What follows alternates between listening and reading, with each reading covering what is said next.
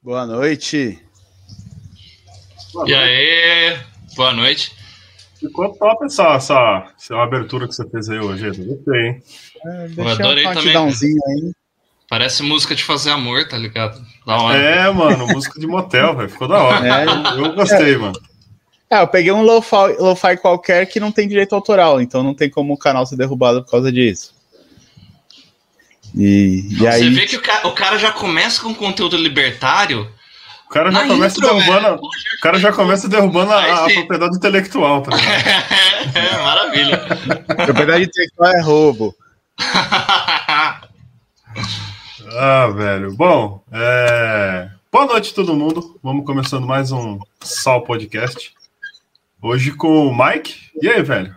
Ô, oh, mano. Beleza. Ô, pensa o cara que eu tava assim falando com o G de uma vez. Falei, pô, velho, tem que chamar aquele cara pra trocar ideia, mano. Nós já trocamos umas ideias, acho que nos comentários, no post do Facebook, os grupos libertários, mas nunca troquei ideia com esse cara.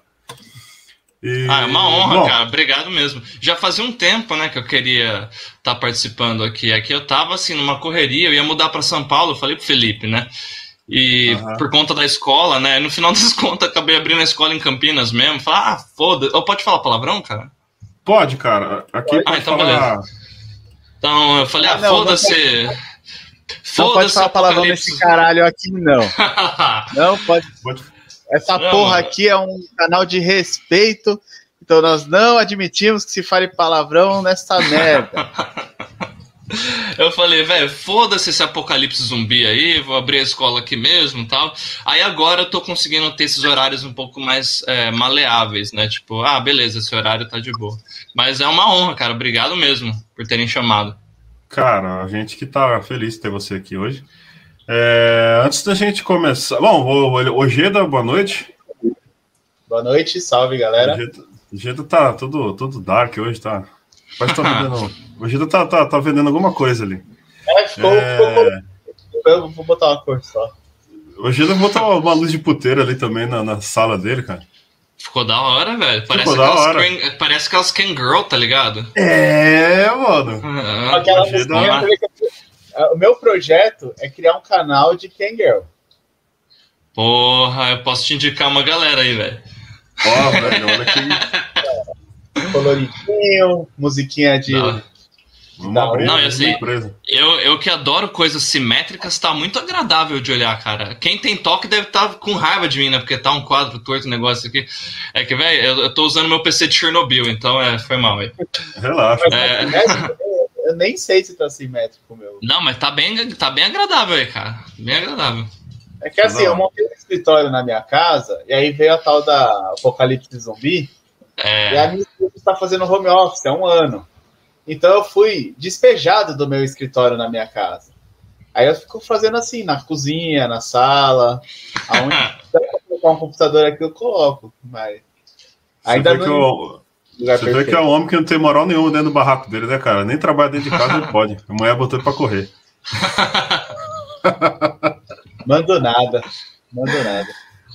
É, mas, bom, é. Antes da gente começar, é... Rogério, tá com os links na mão aí, né? É o Libertários Afiliados. Quem quiser depois saber mais sobre o projeto, Libertários Afiliados, ele é um canal que a gente tem no Telegram, tem as redes sociais também no Instagram, no Facebook, no Twitter, onde a gente faz divulgação de produtos, de troca de serviço. A Muamba, o cara vai buscar bagulho no Paraguai também, que anunciar aqui, vende aqui com a gente, né? É esquema de Bitcoin, é só a pirâmide que a gente toma cuidado para não divulgar, mas, mas é assim, a gente não se responsabiliza pelos pelos pelo, pelo produto. O Mike tá fazendo o jabá do livro dele, bota aí, velho, bota aí de novo aí. Você consegue achar o meu livro, pero que pode encontrar meu... Tá aí o Manuel do Trouxa também, aí pelo é, Libertários Afiliados também. Vamos colocar ele aí. E depois, quem quiser, entre em contato. A gente vai fazer anúncio do seu, seu negócio, seja lá do que você quiser divulgar, seu, seu serviço. Ah, maravilha. Aqui nas lives, nos nossos canais, nossas redes sociais. É, é isso, né, filhão? Aí. Mudou o plano agora, né? Agora os caras Agora tem que, tem que renovar os caras pra nós anunciar os caras aí, que a gente tá anunciando os caras aí até semana passada. Mas. E aí, Bike, velho? Pô, faz tempo que não tá marcando não, pra, pra, trocar essa ideia, hein, mano. Ah, verdade, cara. Mas agora deu certo, né? Finalmente. Finalmente. Agora deu certo. Agora deu certo. E, velho, eu quero te perguntar uma parada bem, bem básica, assim. Eu já interagi contigo em alguns grupos libertarianismo, lá no Alto, tu já vive postando conteúdo do celular e tal. A gente nunca trocou ideia. Assim, quando que tu conheceu o libertarianismo, começou a falar sobre libertarianismo, ou se identificou né, com o libertarianismo? E se você se identifica como libertário hoje ainda? Sim. Uh, olha, eu tive uma fase de transição que foi, acho que, comum de muitos libertários, né? Aquela, aquele boost no, no Facebook quando estava a discussão de, sobre utilitarianismo, né? Utilitarismo, na verdade. E eu estava saindo da faculdade, né? E eu tava assim, eu era mais ou menos um social-democrata, né? Eu não era muito nem muito extremo de direita nem de esquerda, que eu falava, caramba, velho eu gosto disso aqui que os caras da direita falam. E eu acho que isso aqui faz sentido que os caras da esquerda falam. Então eu tava meio que ali em cima do muro, né? Aí eu tive um aluno de inglês que numa aula que a gente tava falando sobre direitos humanos, o cara me falou um bagulho que eu falei, ué, que negócio é esse, cara? Aliás, um salve para você, Piccoli, que plantou a sementinha lá do libertarianismo, né? É, meu brother, cara. É um aluno que virou meu amigo, né? E aí eu tava Muito falando pra, com o cara, né? Falei, não, porque o Estado deveria ajudar a pessoa, né? Porque não sei o quê, né? Falando lá disso, ele, não, o Estado não devia ajudar ninguém. O Estado não devia existir, cara. Eu, como assim, cara? Como assim? Falei, cara, eu sou libertário. Aí isso ficou na minha cabeça. Em 2016, foi em 2015, 2016 alguém me colocou no grupo lá, no famoso libertarianismo, né? Na época Sim. que tinham vários debates, cara, tinha, acho que uma galera de peso ainda tava lá, tinha post do Lacombe, tinha várias discussões, sabe? E aí eu comecei a ler, eu falei, ué, esse negócio aí faz sentido, cara? Eu nunca tinha parado para pensar. E na faculdade eu comecei a estudar filosofia, sociologia, antropologia de novo, e aí eu voltei a ter tesão por aprender. Então quando alguém colocava alguma coisa nova, eu falava, mano, que, que, que é isso? Eu ficava curioso. E aí, assim, meio libertário, você tem uma enxurrada de coisa. Então, assim, a minha porta de entrada foi alguns canais de YouTube. Aí eu já falei, cara, eu preciso ler, que tá muito estranho esse negócio, né? Aí comecei a assistir debate.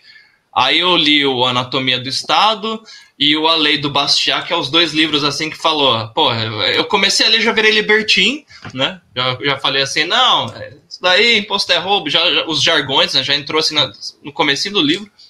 E aí eu comecei a me aprofundar, né? Aí eu falei, mano, eu preciso. Aí eu comecei a tomar pau em vários debates, cara ia discutir com um comunista, o cara falava um bagulho que falei, que negócio é esse, cara?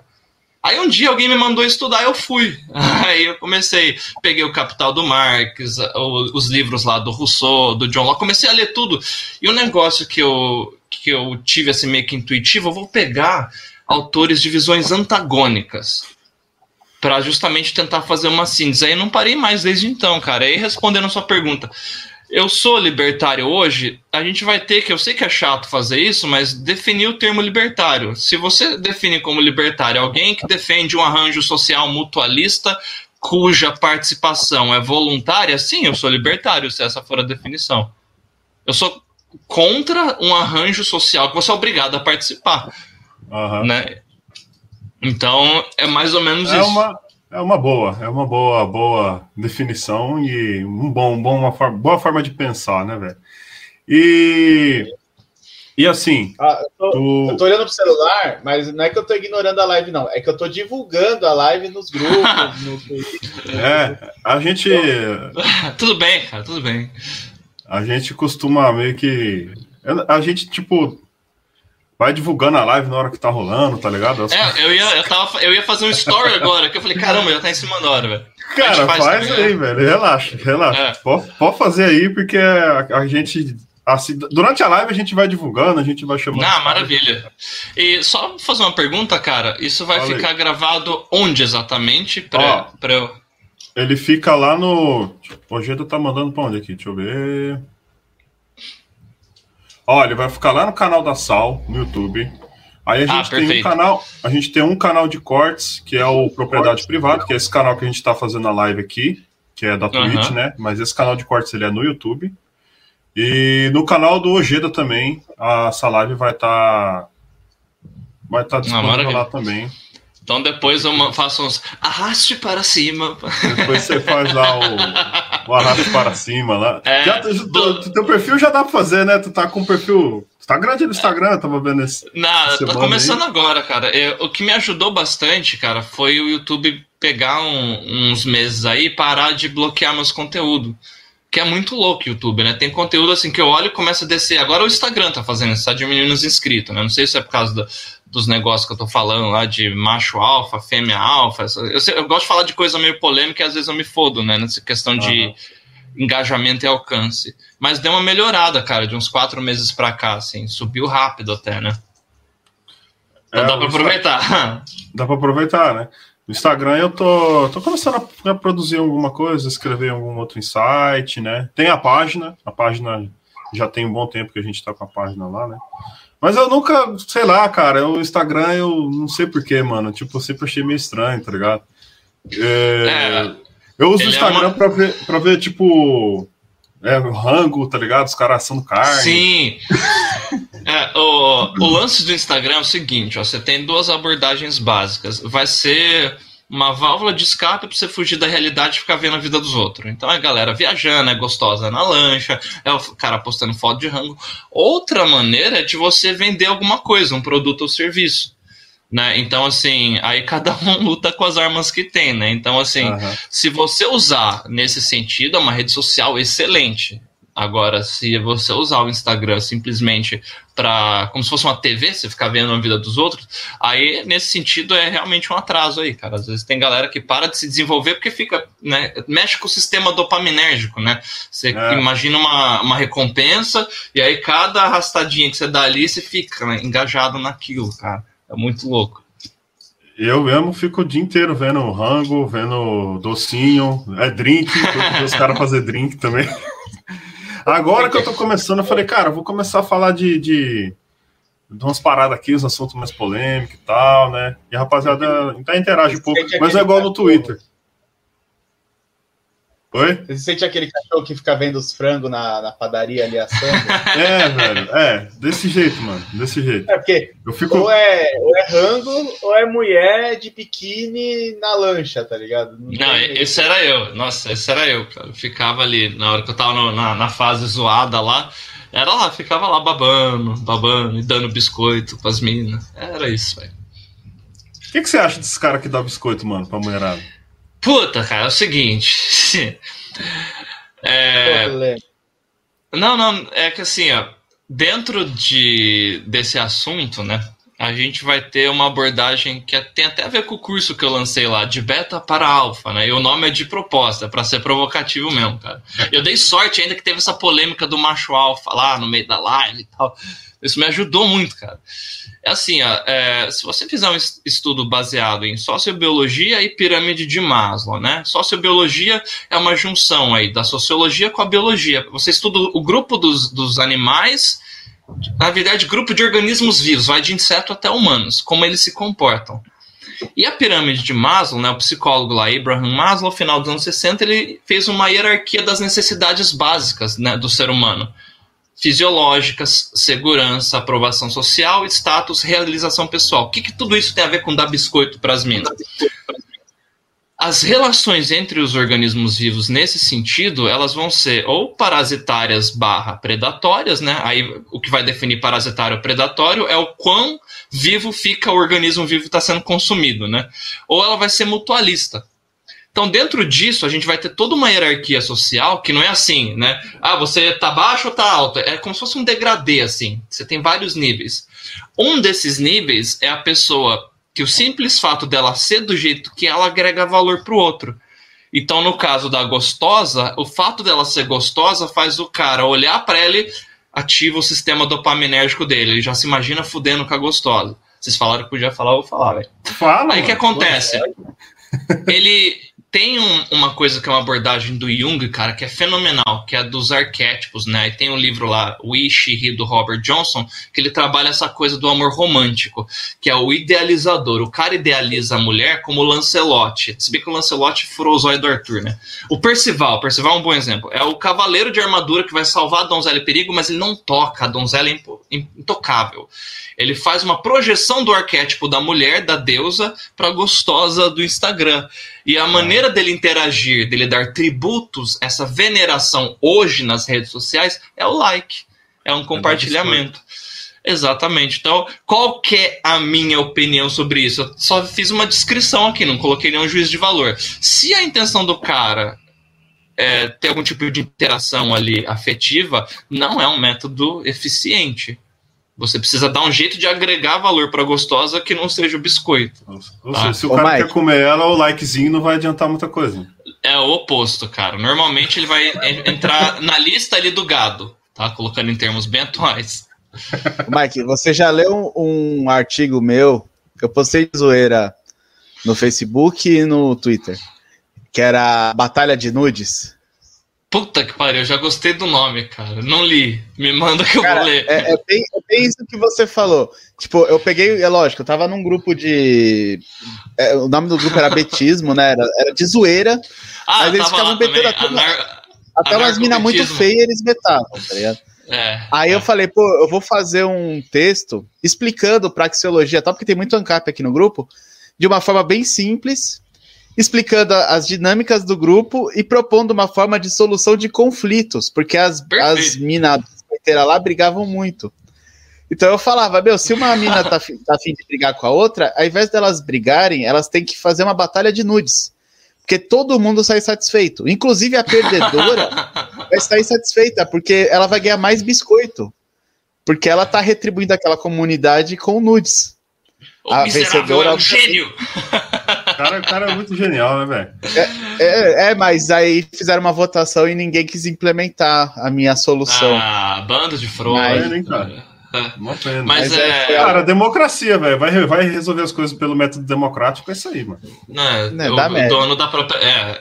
O lance, cara, é o seguinte: esses termos hoje em dia, né? Por isso que eu sou meio chato, porque você fala, então define o termo só pra não falar besteira, né? Pra evitar equívoco está muito banalizado porque tem esse senso de tribalismo, né? O que, que é o senso de tribalismo?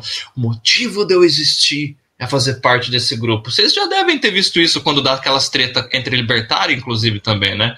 Já participei de algumas, né?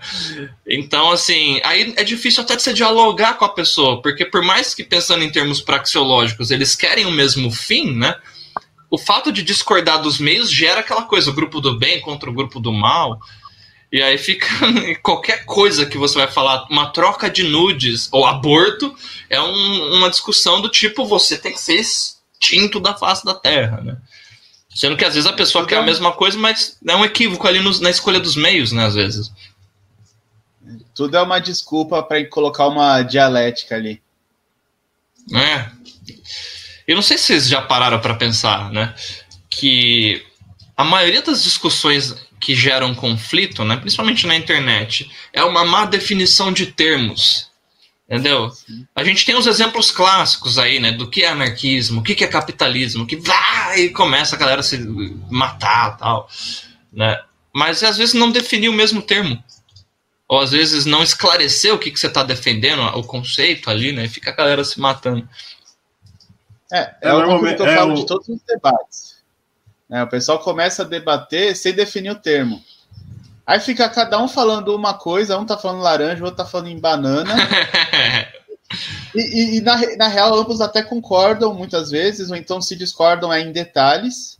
Mas eles estão discutindo uma coisa gigantesca, sendo que eles poderiam se reduzir apenas ao que eles discordam e chegar a um ponto em comum, ou enxergar uma solução, ou até um convencer o outro.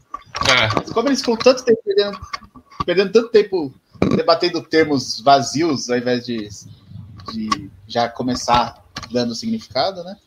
O debate acaba perdendo todo, todo a razão de ser. Vocês cansaram, cara? Vocês chegaram na fase já que vocês estão cansados? Porque dentro do meio libertário ANCAP tem isso, né? Aquele meme lá do Kurt Russell, sabe? É, aquele ah, meme é. Mais, mais, né? Aí, é menos, pouco, Mises, lá... é mais, menos Marx, mais Mises, né? É, né? O Estado é uma quadrilha, né? Agora, depois, daqui a pouco, só me deixa em paz, aí faz o que você quiser. Quer enfiar uma granada no cu, explodir e sair voando, só não enche meu saco. É, eu tô. Só vai pra lá. Eu tô bem nessa bem... também, porque eu nunca fui muito de debater, porque eu sempre fui meio, meio, meio ah, preguiçoso para ler, de certa maneira. Uhum. Então, não eu é, falo, ah, não. vou dar muito, não, é, não. não vou dar muito palpite, não, porque. Ele nunca foi de debater. Ele nunca foi de debater mesmo. porque ele é um duas caras safado. é isso, cara. A galera nem sabia quem era o Snella, aliás, o Ares, mas conhecia o Snella, conhecia a Sociedade Alternativa Libertária, porque esse viado tem um monte de personalidade. Você joga no modo cada stealth. É, ele tá, cada hora ele tá com uma personalidade diferente. Então, ele debate praticamente com ele mesmo. Fico simulando o é debate frag... na internet. É o fragmentado, tá ligado? É, tipo, Não, curtir é... a própria foto, né? O cara se dá um high five ali, opa, parabéns. E compartilha, não, segue, segue é. cara aí. Mas eu. Bom, antes de eu ser interrompido pelo Geno, é... eu tô bem assim, mano, agora. Tipo, ah, velho, eu não quero saber de debater mais, não. Esse negócio de ficar discutindo com os outros aí não é pra mim, não, e tal. E aí, hoje eu só fico compartilhando coisa. Ah, vai ter live do, do Ojeda, segue lá. Vai ter live do, do com o Mike hoje. Vai, vamos lá, vamos lá assistir. E fico falando é. merda. Fico falando merda. não, tipo... isso é natural também. É. é. principalmente no merda. Facebook. Meu Facebook é vídeo de gato, é alguma pegadinha ou alguma é. putaria. É. E vai. E aí. E às vezes eu divulgando algum vídeo, alguma coisa também, cara. Eu acho é. engraçado, essa questão do debate, para mim, assim, foi, um, foi muito construtivo, né? Porque é um jeito que eu uso para estudar, porque eu vejo que o, o cara me refutou, eu falo, caralho, mano, o cara acabou de me dar uma aula aqui. Porra, o cara me ajudou, mano. Aí, e às vezes, numa, num debate, por mais que pareça um bagulho meio fútil, eu tô buscando conhecimento. Às vezes a pessoa tá ali, por mais que o cara só quer me humilhar, falar, olha, eu refutei aquele cara ali. Mas se o cara me humilhar porque ele me refutou, ele me ensinou, cara, ele me fez um favor. Uma das coisas mais preciosas que você pode ter a níveis aí de recurso escasso é conhecimento, você descobrir um novo meio para você alcançar ali os seus fins, né? Então eu dou muito valor para isso, por mais que às vezes as pessoas me xinguem e tal, eu falo, mano, ó, eu, talvez tudo que eu tô falando aqui tá errado, tá? Mas a busca pela verdade ela é sincera. Então vamos trocar uma ideia sobre isso. Aí vai. E às vezes nisso você vê lá, tipo, trocentos mil comentários. Hoje aconteceu isso, inclusive, né? O, um vídeo lá que. Uma live que eu fiz lá com, um brother meu, o cara falou: Deus não existe, Deus é. Né? Aí eu comecei a conversar com o cara. E aí foi lá, mas sem treta, entendeu? Só tipo, trocando ideia sobre aquele assunto ideia. e tal. É. Então, assim, eu gosto muito quando alguém se propõe a gastar o tempo dela para me ensinar alguma coisa, ou mesmo para falar, mano, vamos sentar aqui, qual que é a solução pra essa merda? É, não sei, eu acho que é isso aqui. Aliás, eu acho já tá errado, né? Eu deduzo que seja isso aqui por causa dessas premissas aqui. Não, mas essa premissa sua aí tá errada, bicho. Eu falei, tá errado, mano. Por quê? E aí vai, né? Então, tem um filtro, né, que dá pra gente usar na internet, que é o cara só quer te ofender, ou é aquele coisa que a hora que você chegar num funil ali que não tem muito pro cara correr, ele vai falar uma merda, te bloquear, tem isso, né? Só que às vezes você até usa para melhorar sua retórica, sua escrita, então dá pra você tirar até nisso um proveito, né? Então eu aproveito, cara. Se alguém. Eu falei, mano, o cara podia estar tá fazendo qualquer coisa da vida, ele quer conversar comigo, tá, vamos trocar uma ideia, né? Se eu tiver tempo na hora. É, eu, eu, eu, troco até uma ideia, só que igual tu falou, às vezes quando tu vê que a pessoa tá, tipo, meio de começa a xingar ou começa a tentar circular demais no ponto, aí eu já, já falo, ah, tá bom, mano, tá certo, é isso aí mesmo. É, é, tem uma pergunta que buga às vezes a galera, que é, você fala assim, então, você consegue me explicar o que, que você quer? Só para ver se eu quero a mesma coisa? É isso, ó. Você pode é. me explicar o que, que você quer? Ah, eu gostaria de um mundo com menos desigualdade. Então, mas é, Desigualdade em qual sentido? Ah, eu gostaria que todas as pessoas tivessem acesso à educação, né? mas quem que vai oferecer isso, cara? ah, alguém, porque a pessoa, sabe? E aí você vai funilando, só perguntando, você quase faz uma maiêutica lá, você usa o método do, do Sócrates com o maluco. Uhum. Aí você fala, mas será que você não tá defendendo que está escravizando alguém, mano, para fazer isso? A pessoa, como assim? Ah.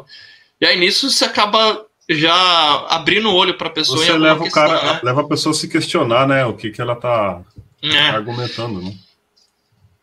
E é interessante a gente pensar que às vezes numa discussão de internet, cara, você tá discutindo uma parada que para quem tá do outro lado é o motivo da pessoa existir.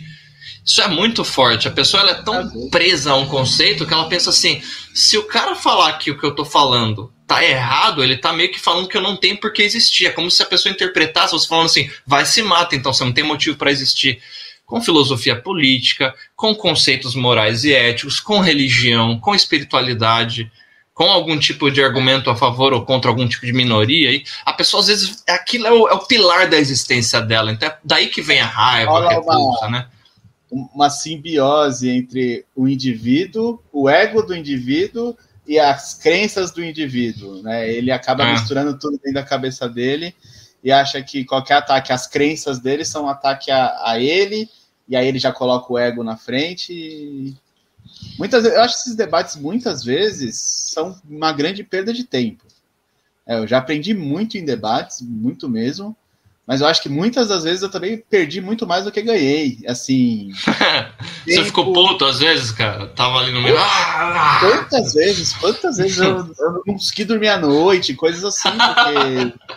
Ainda mais no Facebook. É, é, acho que assim. Porque sai do Facebook. Com a reputação não faz, hein, bicho? Tira, tira até o sono do cara. O cara, o cara, o cara vai dar um cara vai dar um barro, vai tomar um banho e fala: Puta, podia ter falado isso, tá ligado? Exatamente. Você ia tomar um banho, você fica lá pensando como você ia responder. E o viadinho que tá aqui do meu lado, não, porque ele fazia os memes, né? Quando eu tava na sala. Mas ele fazia Tava os memes, logava lá e tchau. Não logava na página. Quem que respondia os comentários era eu.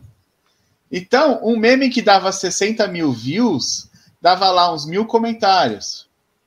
Imagina Puta, responder mãe. mil comentários e falando a mesma coisa e debatendo, aí sempre tem alguém ah, cara, é. muito bom. Puta, assim, para mim era como estudar. Eu gostava. Mas realmente eu ficava estressado. Agora que eu tô mais no Twitter, eu tô mais de boa com isso, porque. É, é o que me. Twitter, hoje no Twitter eu provoco o povo lá, ele não vai mais me defender lá. Meu, meu Gente, quem, quem postou foi tal. Pá, foi o Alan que postou. É. Não ele começa a fazer os bagulho, e como eu tenho alcance maior que ele, ele me marca. Aí a pessoa que tá apretando sou eu. E aí vira e mexe vem gente no meu privado. Ô, mano, para de tretar. E eu, velho, eu nem sei do que você tá falando. Eu tô aqui jogando um FIFA, tomando uma cerveja na minha casa. Ah, não, olha lá o seu Twitter. Aí quando eu entro é esse viado tretando com alguém e me marcando. Você só faz assim, né? Né? Sei de Cara, nada. amiga pra ser mesmo, velho. Na hora da treta, você chama os camaradas. não, é não, Mike? Ele, ele, ele, tá te usando igual Pokémon, velho. Ó, o rei, eu escolho você. é. é tá, só porque parece um Squirtle, ele tá.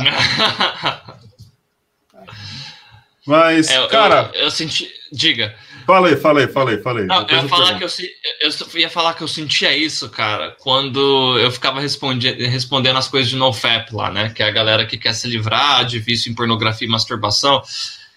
Imagina um vídeo lá que o algoritmo do YouTube não me sabotou, ele teve um alcance legal. Aí era. Passei na frente de uma banca de jornais, vi uma garota de, nua na revista, fiquei ereto, recaí. Eu falo, cara, você não se masturbou, você não recaiu. Uma menina me mandou um nudes, recaí. Mano, você. O que, que é no FEP? Você não se masturbar, você não se masturbou, não, então não recaiu, mano.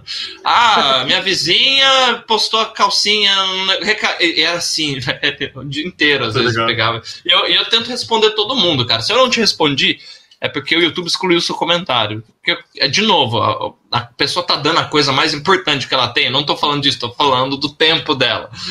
então eu dou muito valor para tá isso. da menina que manda nudes pro rapaz, pô. Não, não, não, também, né? Porque não deixa de ser um gasto de tempo ali, né? Mas. É, Mas então, uma coisa que também galera, né? diminui o estresse nesse, nessa interação né, com o público que eu tenho feito, e eu não fazia, porque eu achava até, de certa forma, desrespeitoso, é responder com zoeira. Sinceramente, se alguém hoje me pergunta se ele recebeu nudes e, e se isso é furar o NoFap, a minha resposta é compartilha aí com nós. E não falo mais nada. tá ligado? Porque não importa o que você vai dizer, esse cara é tão burro que ele acha que receber nudes é igual a se masturbar. Esse cara é uma nula. E aí você vai ficar explicando, explicando, explicando. Não, só fala assim, mano, compartilha com nós e já era. Pronto, acabou. É. Solta no grupo. Eu, o que eu costumo fazer, né? Eu já faço, às vezes, uma live, um vídeo falando dos bagulho que me enche o saco responder. Eu falo, oh, então, cara, eu falei disso aqui, ó. Aí eu já mando o link pro cara. Sim. Isso já, tipo, ai, dá uma aliviada, mas é uma boa estratégia usar a zoeira. A zoeira eu uso quando a pessoa me ofende, às vezes, né? Depois eu falo, ah, mano, aqui não vai sair nada. Ah, beleza, cara. É isso mesmo. O cara, ah, cara, o nome do seu canal faz jus ao seu conteúdo. Eu falei, porra, muito obrigado, cara, que bom, né? Tá... A ideia. Não há incongruência. É, por isso que o nome obrigado, foi esse. Eu que escolhi, é. muito bom. Eu que escolhi o nome, viu? Exato, tá vendo, cara? Foi um planejamento de marketing aí. É, é, fudido, cara. Quando Felipe tu... Kotler. Quando, estaria... tu começou, quando tu começou o canal? Cara, é. E, ali, aliás, todo esse conceito de ideia, quando tu falou, cara, eu vou fazer um canal e. Uhum. Bom, quero ir pro YouTube, quero falar as coisas que, que enfim, que me vem na cabeça. Então, é, o canal ele foi em 2018, né? Eu já estudava aí libertarianismo nessa época, já estava lendo bastante coisa de filosofia, né? Que eu comecei em 2016 e aí em 2018 eu estava no meio do ano ali e eu tava numa fase da minha vida ali que tava passando por algumas dificuldades, né? E sabe quando você chega naquela fase que é meio que um platô, né? Tipo, mano, não sei o que eu faço da minha vida e eu percebi que eu precisava de uma válvula de escape emocional, que foi a ideia inicial do canal ou algum outro hobby. E aí alguns amigos meus falavam, cara, você fala de um jeito meio engraçado, aí por que você não faz uns vídeos de zoeira, faz um negócio, uns caras ganham dinheiro aí passando Nutella na rola e não sei o que, faz alguma coisa aí, né? Falei, mano, não dá para fazer isso daí. Aí pensei, mano, por que não? Aí eu imaginei, né, como eu sempre assim, no ensino médio, aí morreu, aí voltou na faculdade. essa paixão por filosofia, né, tinha meio que renascido na faculdade. Aí eu falei, cara, e se eu fizer um canal de humor que incentive a pessoa a estudar filosofia, do tipo, fazendo uma análise filosófica, epistemológica e ontológica do porquê a pessoa tem vergonha de cagar fora de casa, por exemplo. Da onde que vem essa vergonha de cagar fora de casa? O que significa cagar, por exemplo? Aí vocês já estão rindo, então o bagulho funcionou. Aí, mano, Imagina, né? O cara assim, cagar fora de casa. Aí eu é. comecei a. Cagar ou não canal. cagar? Eis a questão. Exatamente, né? Mas não pode dar um argumento de bosta, né? É, é segurar um papel higiênico assim olhando. É.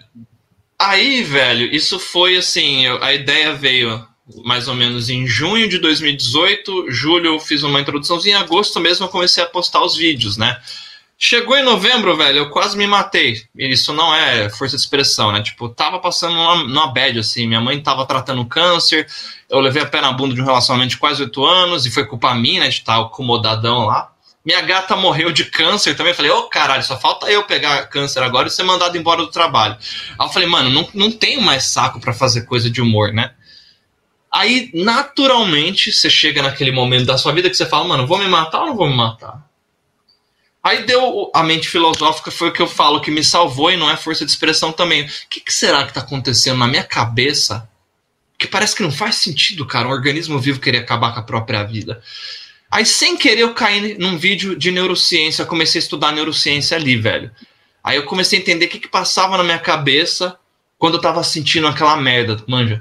E nisso o canal ficou meio focado em desenvolvimento pessoal, sem fazer nada, porque eu comecei a falar, gente, ó, você tá querendo se matar? Eu tive essa brisa aqui, divulguei. Aí uhum. veio né, um vídeo que eu fiz sobre pornografia, que eu já boicotava na época, né? Não fazia nofap, mas boicotava a pornografia. Eu via hentai, né? Então o anar anarcotaquismo aí, eu fazia parte desse grupo também. o anarcotaquismo e eu, era das antigas também. eu consumia, é, eu consumia conteúdo de Kangirl na época. Aí por causa do vídeo de pornografia, o YouTube começou a me recomendar a parada de nofap, que foi o, o assunto que fez o meu canal crescer um pouquinho. E aí nisso eu comecei a, nessa pegada de, mano, o que, que eu posso fazer para existir, não ser uma experiência desagradável? Aí veio na minha cabeça, o que, que eu posso fazer para potencializar a minha existência? e diminuir as chances de eu ser extinto. Aí caí na sociobiologia, que mudou minha maneira de pensar, fui na psicologia evolucionista, entre outras áreas aí que abre, né? A filosofia meio que, ó, você quer entender o mínimo de algum assunto, você vai ter que entender um pouquinho de tudo. E aí, depois de 2019, eu escrevi o livro, né? Que foi meio que contando tudo isso aqui. E aí estava a semente da linha de pensamento filosófica que eu desenvolvi, né? Que eu chamo de neosimplismo, que eu desenvolvi em 2020, na verdade, que é uma tentativa epistemológica de obter a verdade. E aí é uma tentativa multidisciplinar, né? E aí eu fiquei, eu foquei nisso no canal, né? De eu pensar em coisas que podem potencializar a extinção do indivíduo, hackear isso de uma maneira que existir não seja uma, uma experiência desagradável. E o que, que é desagradável? Eu comecei a estudar essas coisas de neurotransmissor, de sentimento. Aí cheguei no que eu chamo de egocentrismo metodológico, né, que é uma falácia que quando o sujeito condiciona ao objeto uma característica dele eu tenho propósito, eu vejo um furacão, vou analisar o fenômeno furacão. Ah, o furacão é malvado, mas não tem intencionalidade, cara, porque o furacão é malvado. Você pode ser ou não isso. Então comecei a, nessas brisas aí, né? Uhum. Aí não parei mais, cara. Então a ideia do canal era uma válvula de escape emocional que virou um trampo agora, né? E continua sendo essa válvula de escape que eu, tipo, me dá muito prazer eu fazer uma brisa lá, falar, caramba, vou fazer um vídeo disso. Aí o lance de comentar e debater, eu falo, será que tá certa essa brisa? E aí vou conversando com o pessoal lá que comenta, né, cara? Então, basicamente é isso, cara. Cara, muito legal, velho, legal. Eu. Tem poucas pessoas que eu acompanho que fazem esse tipo de, de conteúdo. Tipo, ah, é meio que, talvez, meio que uma jornada da tua vida, né? Tu usa o canal, tipo, pô, eu hoje tô passando por esse momento agora, Uhum. Vou, vou, vou, falar disso. E é legal que a, a galera compra, né? A galera compra. É, é a parada do tipo assim, ó, eu tô tentando potencializar a existência de outras pessoas sendo egoísta. Eu não, eu não tô com saco de falar do assunto X, eu tô passando pelo assunto Y na minha vida. Outras pessoas talvez estejam, eu acho esse nicho de mercado. Aí a brisa fica mais sincera, porque eu não corto os meus vídeos, né? Eu sento, gravo, e é um take só, que é um negócio que eu tentei fazer. Quem gostar de um vídeo vai gostar de todos. Quem não gostar, e aí é uma maneira até de eu treinar minha retórica também, né, tipo, não ficar uhum. muito prolixo. E aí, cara, não parei mais, velho. Foi isso.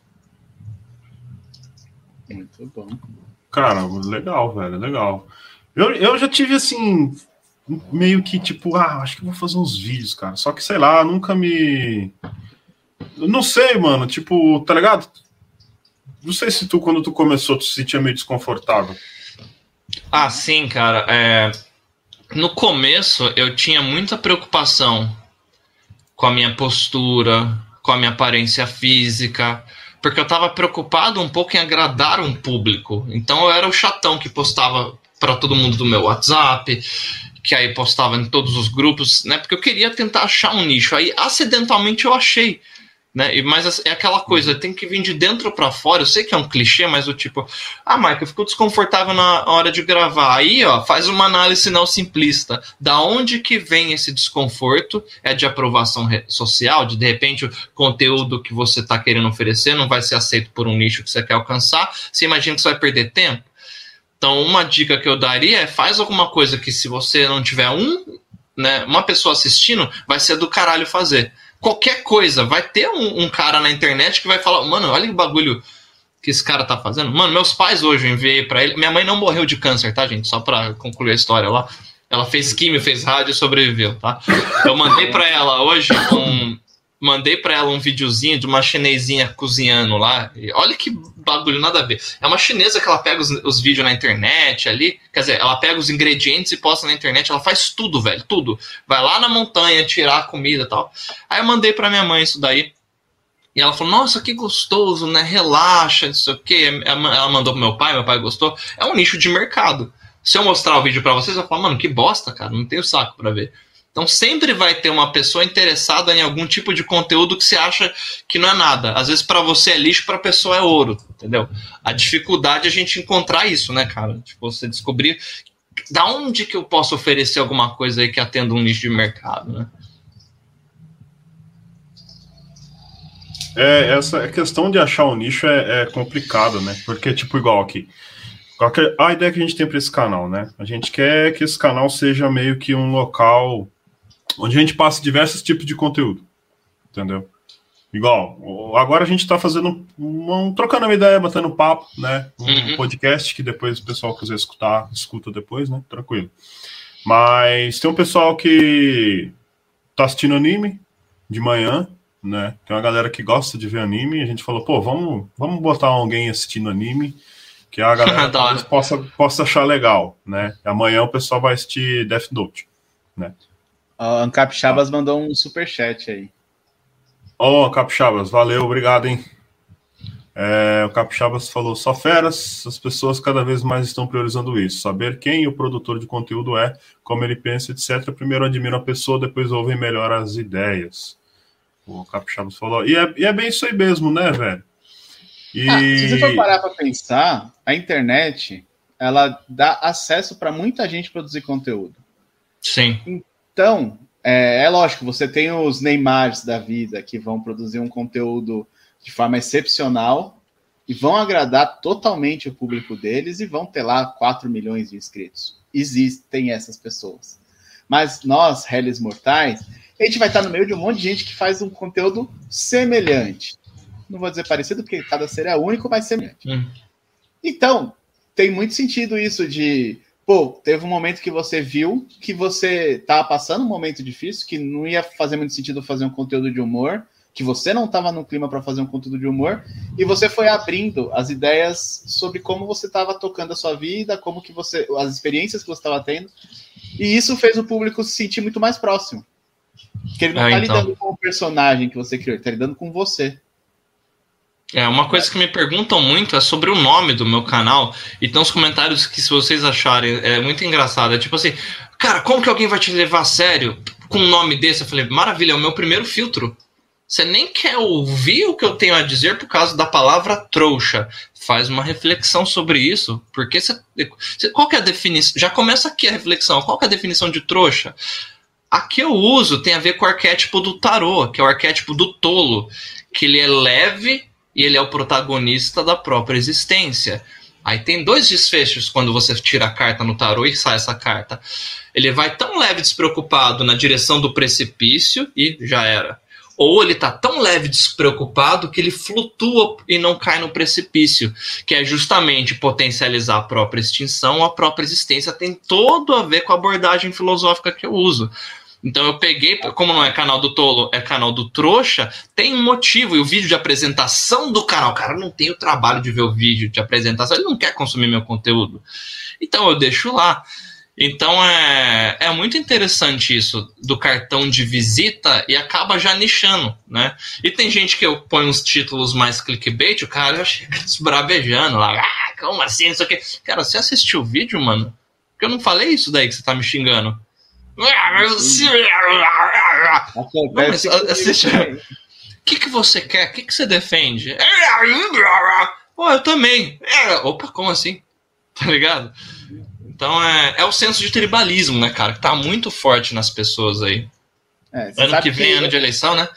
Eu, eu fui o Foda-se Estado por muito tempo, né? Uhum. Hoje eu ainda sou um dos ADMs do, do Facebook, mas o site está fora do ar, foi hackeado, teve uns problemas com os backups e tudo mais, estão esperando lá os donos resolverem, não estou me metendo com isso. Mas eu tinha uns 80 artigos lá, ou meus, ou que eu traduzi. E uma vez eu tava. Eu li, com... desculpa de interromper, eu li um que eu gostei muito, acho que foi sobre aborto, que você até, até me enviou na época. Sobre aborto eu não vou lembrar lá, mas eu tinha 80 lá, era muita coisa. É. Uma vez eu tava num, num, num rolê, eu encontrei o Cogos. E aí ele veio falar comigo, ele sabia que eu era DM da Foda-se Estado. A primeira coisa que ele falou foi: Cara, eu gosto dos seus artigos, eu não perco um. Mas eu não consigo compartilhar os seus artigos nas minhas com os meus amigos, porque Foda-se o Estado é um nome muito feio. Hum. É, um, é um nome que começa com palavrão. Eu falei, cara, é exatamente por isso que é um nome genial. Porque quem tem essa frescura de eu não vou ler, eu não vou levar a sério porque começa com um palavrão, é uma pessoa que eu não quero que leia meu artigo, eu quero que essa pessoa se foda. Junto tá com o Estado. É, o artigo tá lá pra quem lê e fala, pô, foda-se o Estado, é isso aí, eu tô puto com o Estado, deixa eu ver isso aqui, pô, os caras têm argumento, pô, os caras vão atrás, tem fonte, traduzem de lá de fora. É isso que eu quero. Agora, e outra, tá... né, cara? Não é tá. fenomenal como alguém assim com uma capacidade cognitiva desenvolvida, que consegue criar um argumento, poderia escrever livros com, com conteúdo, né? Ela deixa de tentar analisar um conteúdo ou compartilhar um conteúdo por causa de uma palavra que é um código, é um símbolo. Sim. Se fosse vai para casa do Beleléu Estado, aí compartilharia? Então o problema é a escolha lexical ali. Se fosse Estado feio, não gosto de você, ah, eu compartilho. Dane-se o Estado, aí compartilharia, sabe? É. É, mundosemestado.com, aí compartilha. é, exatamente, exatamente. Agora, eu acho que parte do impacto do conteúdo dentro do site já começa no nome. Sim, já o começa... merchandise é sensacional, é sensacional, já aquele foda-se grandão aqui. É, é já, muito já, legal. Já chutou na porta. Tipo, meu, se, se, você tem preconceito com palavrinha, não é o lugar para você, simplesmente assim mesmo. E foi o que eu respondi pro Cogos. Ele até ficou chateado na época, mas já faz muito tempo isso. Depois uhum. ele já ficou chateado comigo por muitas coisas. Ele sempre quer me matar e tudo mais. Acontece. Acontece. Mas é, é isso, as pessoas elas se levam muito pelo nome. Às vezes no meu canal, eu coloco tipo um título, eu coloquei um bait esses dias, que era O Estado me obriga a defender o Felipe Neto. No vídeo, eu critico muito o Felipe Neto e falo. Mas é um título excelente, cara. Porra. É, você fica curioso. Que... Como? Né? É. Como que você pode defender aquele energúmeno? Eu espero de verdade que ele se foda. Mas não por isso que ele está sendo acusado agora. Mas por todo o resto que ele fez, porque ele é um filho da puta. Mas esse motivo aqui me preocupa, porque qualquer pessoa pode ser presa por isso, e isso eu espero que ele não seja preso por isso. Agora, pelo resto, pode queimar, esquartejar, sei lá o que você quiser fazer com o Felipe Neto, eu quero que ele se foda. Cara, eu postei em todos os grupos libertários no Facebook. Ninguém comentou, tipo, concordo. Era só comentário. Ah, mó retardado, vai defender o Felipe Neto. Oh, eu acabei ah. de pensar num, num clickbait excelente, cara. Admiro o Felipe Neto e posto um vídeo falando da estratégia de marketing desse filho da puta ou de alguém que trabalha com ele. Você olha no comecinho da carreira do maluco. É que eu estudei, foi um dos estudos de caso que eu tive na faculdade, né? Por causa que eu estudei publicidade e propaganda. O que, que esse maluco fez? Que ele fazia lá o não faz sentido, criticando as modinhas. Tem vídeo dele, ah, porque se você chamar de família, se você pintar. Ele virou o personagem que ele criticava. Parece que é um bagulho muito assim de técnica de manipulação de massa. Fala, mano, se foi intencional isso, acredito que é, posso estar enganado. É muito raro conseguir. É tipo, você pegar o nicho de mercado, você dá duas tapas na cara dele falar, não faça isso, aí você fazer aquilo e os caras te bater palma ainda e você ganhar muita grana. falei, porra, difícil, hein? Parabéns. Os caras são foda. Você me deu uma boa ideia de um clickbait, cara. Tem um vídeo que eu fiz logo no começo do meu canal, que foi, é o meu vídeo mais visto até hoje. Que eu falo, eu concordo com o Felipe Neto. Quando ele falou, quando ele falou que os, os influencers deveriam se posicionar contra um lunático no poder. Aí hum. eu, eu, não falei o nome do Lunático, eu falei, tem que se posicionar mesmo. E, você dá tipo, toda uma red pill libertária no vídeo, tem um vídeo. Aí você dá uma depois, mas não só contra o Lunático, contra é, todos eles. Aí o cara, tipo, como assim contra todos? Exato. Aí você já. Aí você pega o cara ali, mas peraí, você tá passando pano pra esses caras que escravizam a pessoa, gente? Eu? É. Aí, qual a definição de escravidão? Aí o cara! Aí você acaba é dando a red pill pro cara, né, velho? É, eu fiquei o vídeo ah. inteiro falando, parece que eu tô espancando o Bolsonaro. Aí eu falo, pô, porque pode ser assim um Hitler no poder. Se ele não tiver poder, ele não vai fazer mal para ninguém. Aí, tipo, você vê os comentários desse vídeo, é só. Oh, eu tava pesquisando o Felipe Neto que caí nesse canal de bosta aqui. Não sei isso é um bom sinal. É você hackeou o algoritmo lá do YouTube, cara. Isso é Sim, muito bom. Consegui, Isso aconteceu comigo no canal do Copini lá, cara. Que tem muito, muito seguidor. Numa live que eu fiz lá, Macho Alfa existe. Aí, duas horas de live lá. E ajudou, cara. O algoritmo pegou, caí de paraquedas aqui, não sei o que, blá blá blá blá. É isso mesmo, esses comentários são é, muito engraçados. É, eu racho também, velho. No canal desse gordo, fica falando mal do Felipe Neto, filha da puta, é, sei lá, velho. Cara, eu imagino. Aqui os comentários, deixa lá. Eu imagino o cara que fica puto com, com, com você falando mal do Felipe Neto, velho. O cara deve ser uma pessoa muito louca das ideias. E, e velho, é... É, usar o Felipe Neto para ter engajamento é uma coisa genial. Porque só o canal do YouTube dele tem 14 milhões de inscritos. Se 0,0001% assistir o vídeo, já é mais do que o público do meu canal, cara.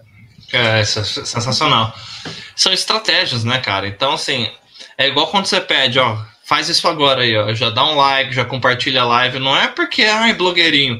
É porque isso faz o algoritmo do YouTube falar, você quer esse conteúdo, vou te recomendar é uma estratégia simples de engajamento. As pessoas às vezes não entendem, né? Igual você fazer um é. clickbait. Se você colocar lá introdução à ética libertária, aí nem, poucas pessoas vão falar, hum, introdução à ética libertária, que título sensacional, irei assistir o vídeo. Agora você coloca, vou provar que seu pai escraviza pessoas.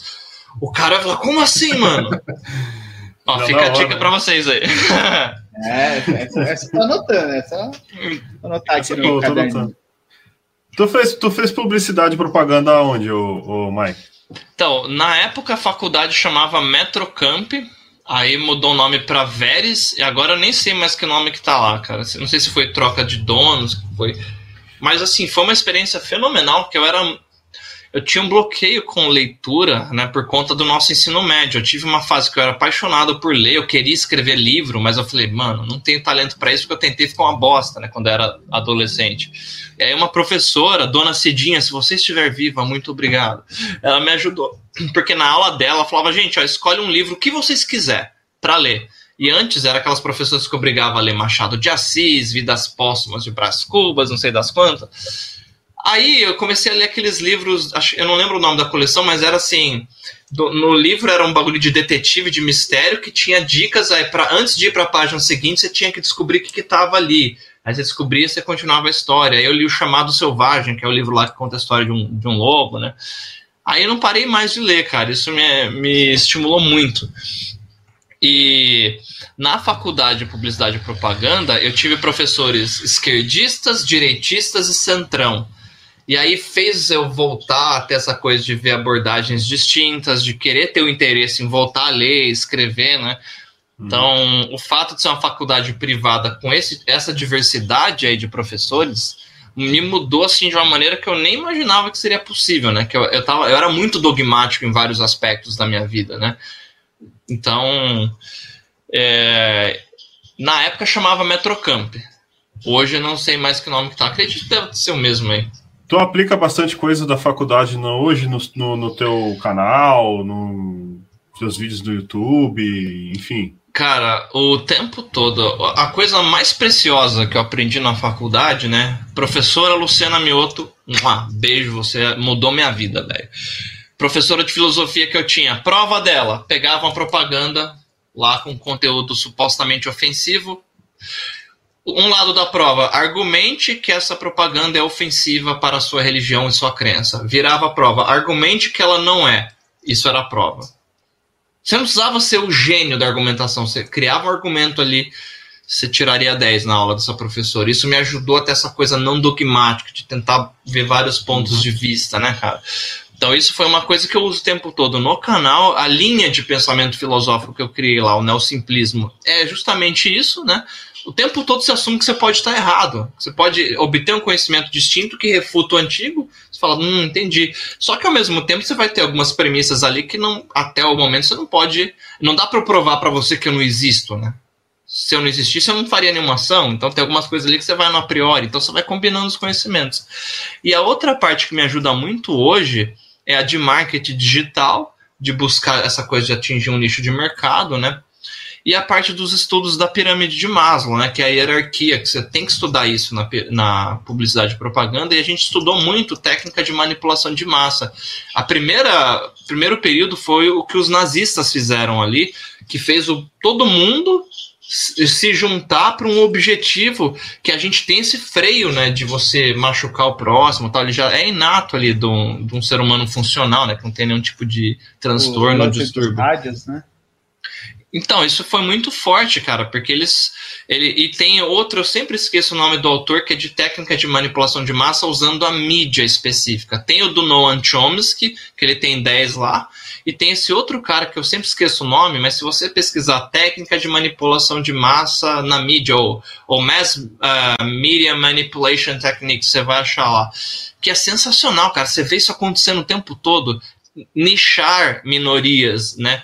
Estimulando o senso de tribalismo, você cria um problema, aí você aparece milagrosamente com a solução desse problema, como se você fosse o salvador da pátria.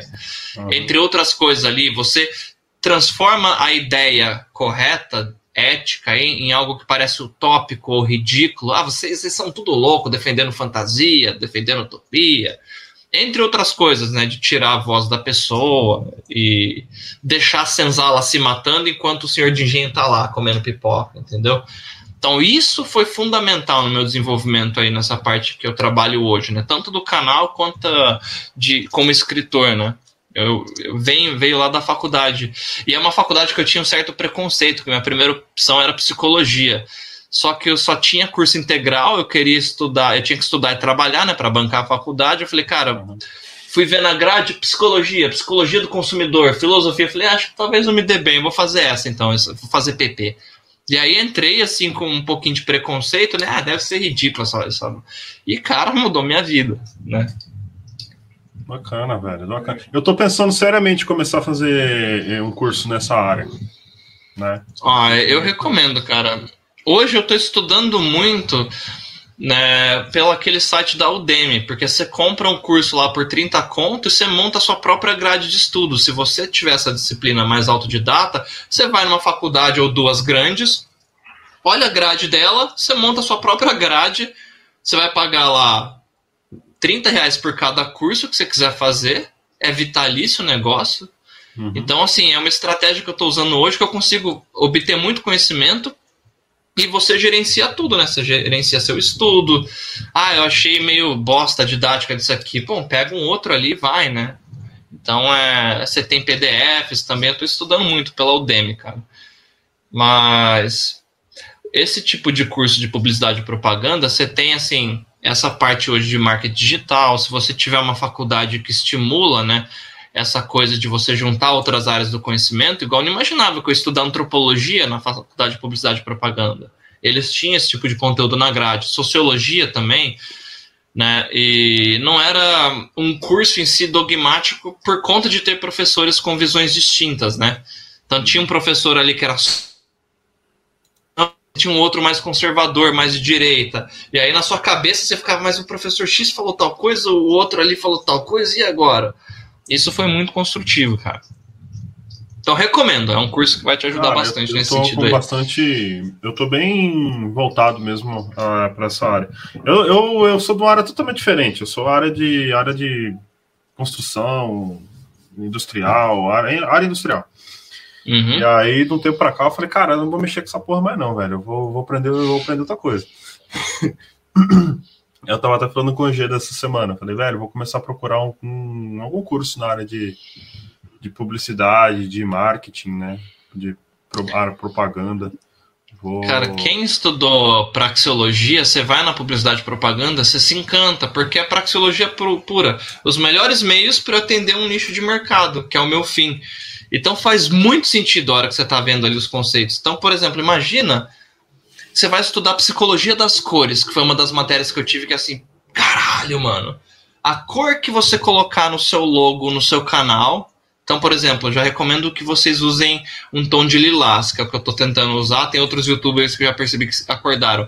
Passa uma coisa de calmaria e autoridade no sentido de realeza. Esse cara sabe do que tá falando, eu vou prestar atenção.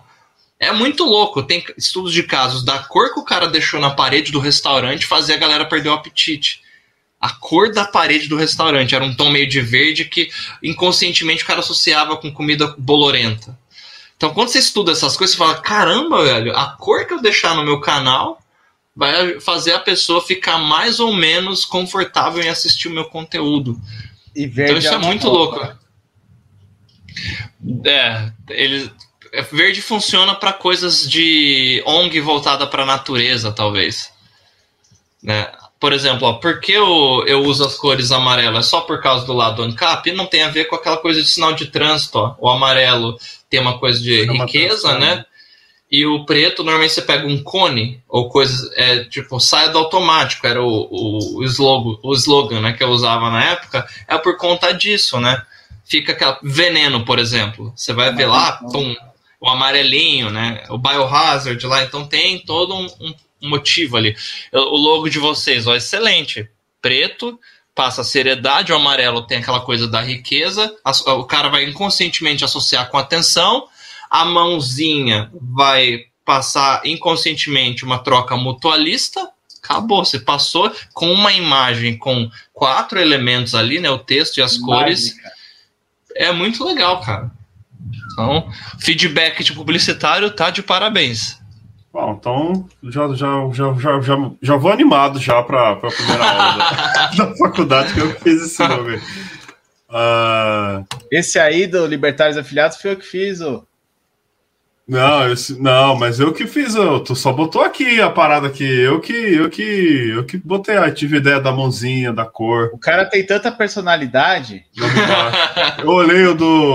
Ele acha que eu, eu olhei... sou uma delas. Eu olhei o Mercado Livre, eu falei, cara, legal, vou fazer uma parada igual Olha lá no Livre. grupo, cabeção. Eu falei, eu mandei um áudio falando, ó, eu faria um logo igual o Mercado Livre, só que com preto e não sei o quê.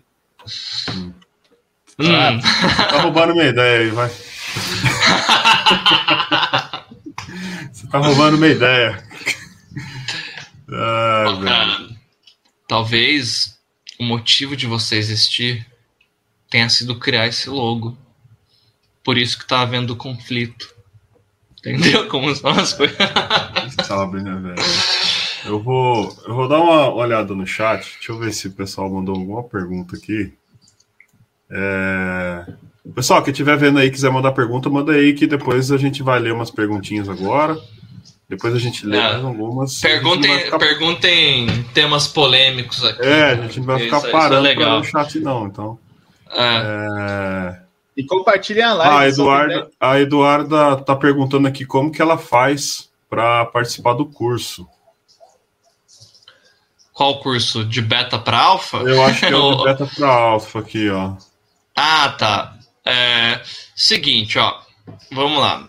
É, eu faço lançamentos periódicos que eu não tinha experiência. Eu não sou um lançador de curso, gente. Entendeu? Sabe aqueles caras lá? Olha, baixa aqui o meu e-book grátis. Aí você lê o e-book do cara. Agora, se você quiser ter o conteúdo nada, você tem que comprar meu curso. Não, eu faço conteúdo de graça.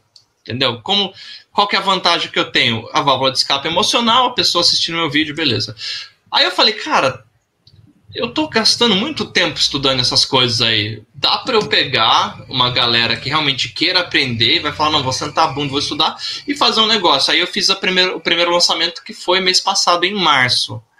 Agora eu vou fazer o lançamento da segunda turma, né? Lancei lá na Hotmart. A primeira turma era, eu fiz um desconto para quem era inscrito do canal, eles pagaram mesmo, menos que o valor de uma pizza, cara. E quem era membro do canal, o cara acho que comprou o curso por 30 conto. Então eu falei, mano, vocês estão me ajudando aqui, então eu vou facilitar. Por quê? Não é porque eu sou bonzinho. Porque aí eu falei, a única condição que eu quero é que vocês me dêem feedback. Mike, tá uma bosta o seu curso. Não, tá sensacional. Eu tô pegando esses feedbacks, isso agrega valor, vai lá pra página de venda. Vocês vão ver pessoas reais. Eu fiz um story lá no Instagram. Então, em daqui umas duas semanas eu vou começar a postar. O que, que você precisa fazer para participar do curso? Pagar. E, já, e você vai ter o conteúdo pro resto da sua vida. Tá? O que eu fiz no meu prime no primeiro lançamento, eu dei de presente o meu e-book. Né? Ele está à venda também lá pela Amazon, pela Wiclap, né? O livro físico também está à venda aqui pela Wiclap. É, eu dei de presente. No segundo, eu não sei se eu vou fazer isso, né? A primeira galera aí teve meio que uma mentoria, a gente fez um grupo nosso pra galera. É, é como se fosse uma terapia em grupo, né? Olha, cara, eu tô com dificuldade nisso aqui. O que, que você vai aprender nesse grupo? É um curso pra você pegar mulher, pra mulher pegar homem? Não. Eu vou pegar os cinco degraus da pirâmide de Maslow. A primeira parte é teórica, você entender o problema. Você vai entender porque você está se fodendo na vida, porque você está sofrendo. Abordagens que eu uso, né? A linha, as linhas filosóficas, né? Vou pegar lá a parte da ontologia, que é o estudo do ser, né? Entender o que, que é essa coisa, tentar pegar ali as características primárias, secundárias, terciárias e a epistemologia, aí eu vou pegar várias áreas do conhecimento. A gente está falando de seres humanos e de arranjo social, de hierarquia social, então eu vou ter que ir na sociobiologia, neurociência, psicologia, sociobiologia. Falei duas vezes sociobiologia, porque eu gosto muito de sociobiologia. É sociologia e antropologia. Vou pegar tudo Faltou isso, né? Sociobiologia. É. É, eu gostei desse trocadilho, cara. Então, ó, a primeira parte é para você entender porque você está se fodendo na vida e porque você tem as suas vontades. A segunda é pegar esses motivos e cruzar hoje com a realidade, bolando uma estratégia. Terceiro módulo do curso é um monte de exercício prático para você usar a neuroplasticidade cerebral. São as duas coisas que eu uso: pirâmide de Maslow, neuroplasticidade cerebral. O que, que é neuroplasticidade cerebral? A capacidade inata que a gente tem de fazer novas conexões neurais a partir de uma interpretação distinta do fenômeno e exercícios e atitudes. Exemplo simples de entender: tenho trauma de dirigir, é uma história real, tinha. Comecei a falar, hum, eu, eu tenho capacidade de dirigir, eu só preciso treinar. A partir do momento que eu começo a fazer aulas de direção, o cara me ensina a fazer prova de morro. O meu professor de direção foi louco, pra, particular, né? Não da autoescola que só me ensinou a passar na prova. Fez eu dirigir em horário de pico, fez pegar pista um novo circuito aqui foi ativado, um novo caminho onde o pensamento percorre ali, o impulso elétrico. O outro, que era o de medo, que aí tinha o sentimento de luta e fuga, né? Ele começa a atrofiar. O segundo, olha que gostoso que é dirigir, cara. Nossa, que da hora. Vai ficando mais largo. Dá para usar essa capacidade em qualquer área da sua vida, qualquer área. Ah, eu tenho medo de falar em público. Beleza, dá para hackear isso usando é, essa abordagem. Então, quem tiver curiosidade, ó, neuroplasticidade cerebral, você vai ter um monte de conteúdo. Tem artigos de neurocientistas falando sobre isso, tá? E a formação de hierarquia social, Abraham Maslow, ou Abraham Maslow, é M-A-S-L-O-W, é, você coloca pirâmide de Maslow, você vai achar também. São as bases científicas que eu uso, tá? Aí a base geral zona filosófica é o neosimplismo, que é a minha viagem aí, né? Que é a maneira de você obter o conhecimento analisando ele como um todo. Então é isso, Eduarda. Depois de 30 minutos explicando, é só pagar e entrar ali na turma, tá? Eu vou começar a divulgar isso nas minhas redes sociais, né? No canal também e vai estar tá lá pela Hotmart, tá? E aí quem entrou no curso é acesso é vitalício, tá? Os vídeos ali, PDF fica com a pessoa para sempre. É isso. Muito show.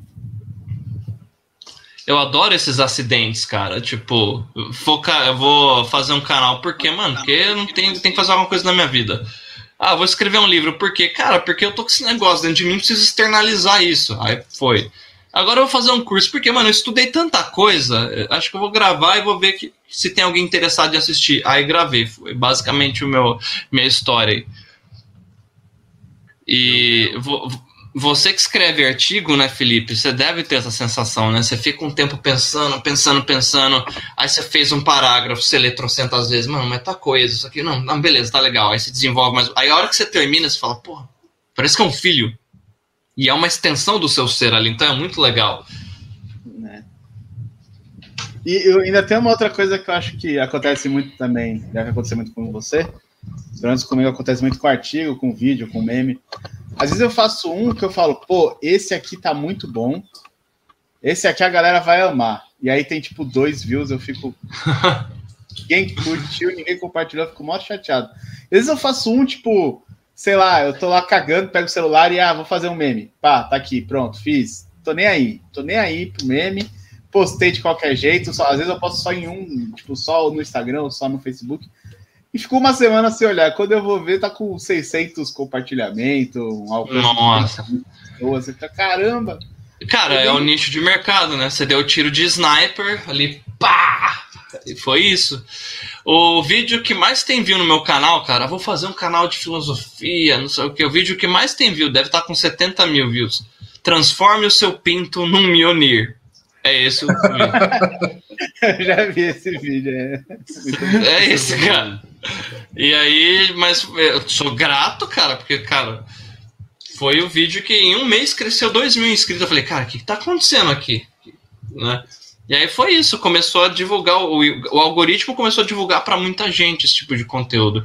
Só para não perder o fio da meada, a Eduardo, eu acho que ela comentou alguma coisa sobre MGTOW, que é aquele Man Going Their Own Way, que é basicamente, né, é. Um estilo de vida que o cara é o protagonista da própria existência, cara. Então, ó, esse negócio de beta para alfa, gente, ó, só para ficar bem claro, né? O que, que é alfa e o que, que é beta? Já que a galera me pergunta, a definição de alfa e beta que eu uso dentro dessa abordagem aí da pirâmide de Maslow, ela tem a ver com o nível de acesso a recursos escassos. Então, não é o alfa, o gurilão que bate no peito, dá um pescotapa na fêmea, quer dizer, dá um pescotapa no betinho ali no, e sai arrastando a fêmea para transar na árvore à força. Não não é necessariamente um estereótipo de comportamento, é um grau de acesso a recursos escassos. Que recursos escassos? Pirâmide de Maslow.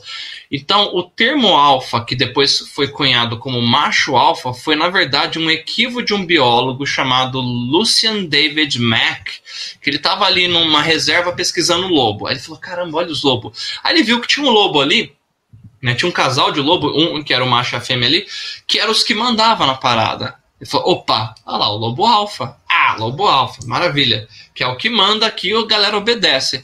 Aí ele foi na natureza, não numa reserva, e ele viu o comportamento de perto, aí ele descobriu que o lobo alfa e a fêmea alfa, que eram os que estavam no topo da hierarquia, era na verdade o pai, a mãe e o grupo eram os filhotes. Aí ele percebeu que o alfa é o que mais serve o grupo. E o erro que a galera pegou foi pegou esse termo, cunhou como macho alfa e ficou um negócio de meme na internet depois, né? Isso começou, cara, foi no final dos anos 60, essa brisa aí. E aí o cara se retratou, ele falou, gente, ó, não existe lobo alfa nesse sentido do tipo, é o que a, só que agride a matilha, ele é o que mais serve.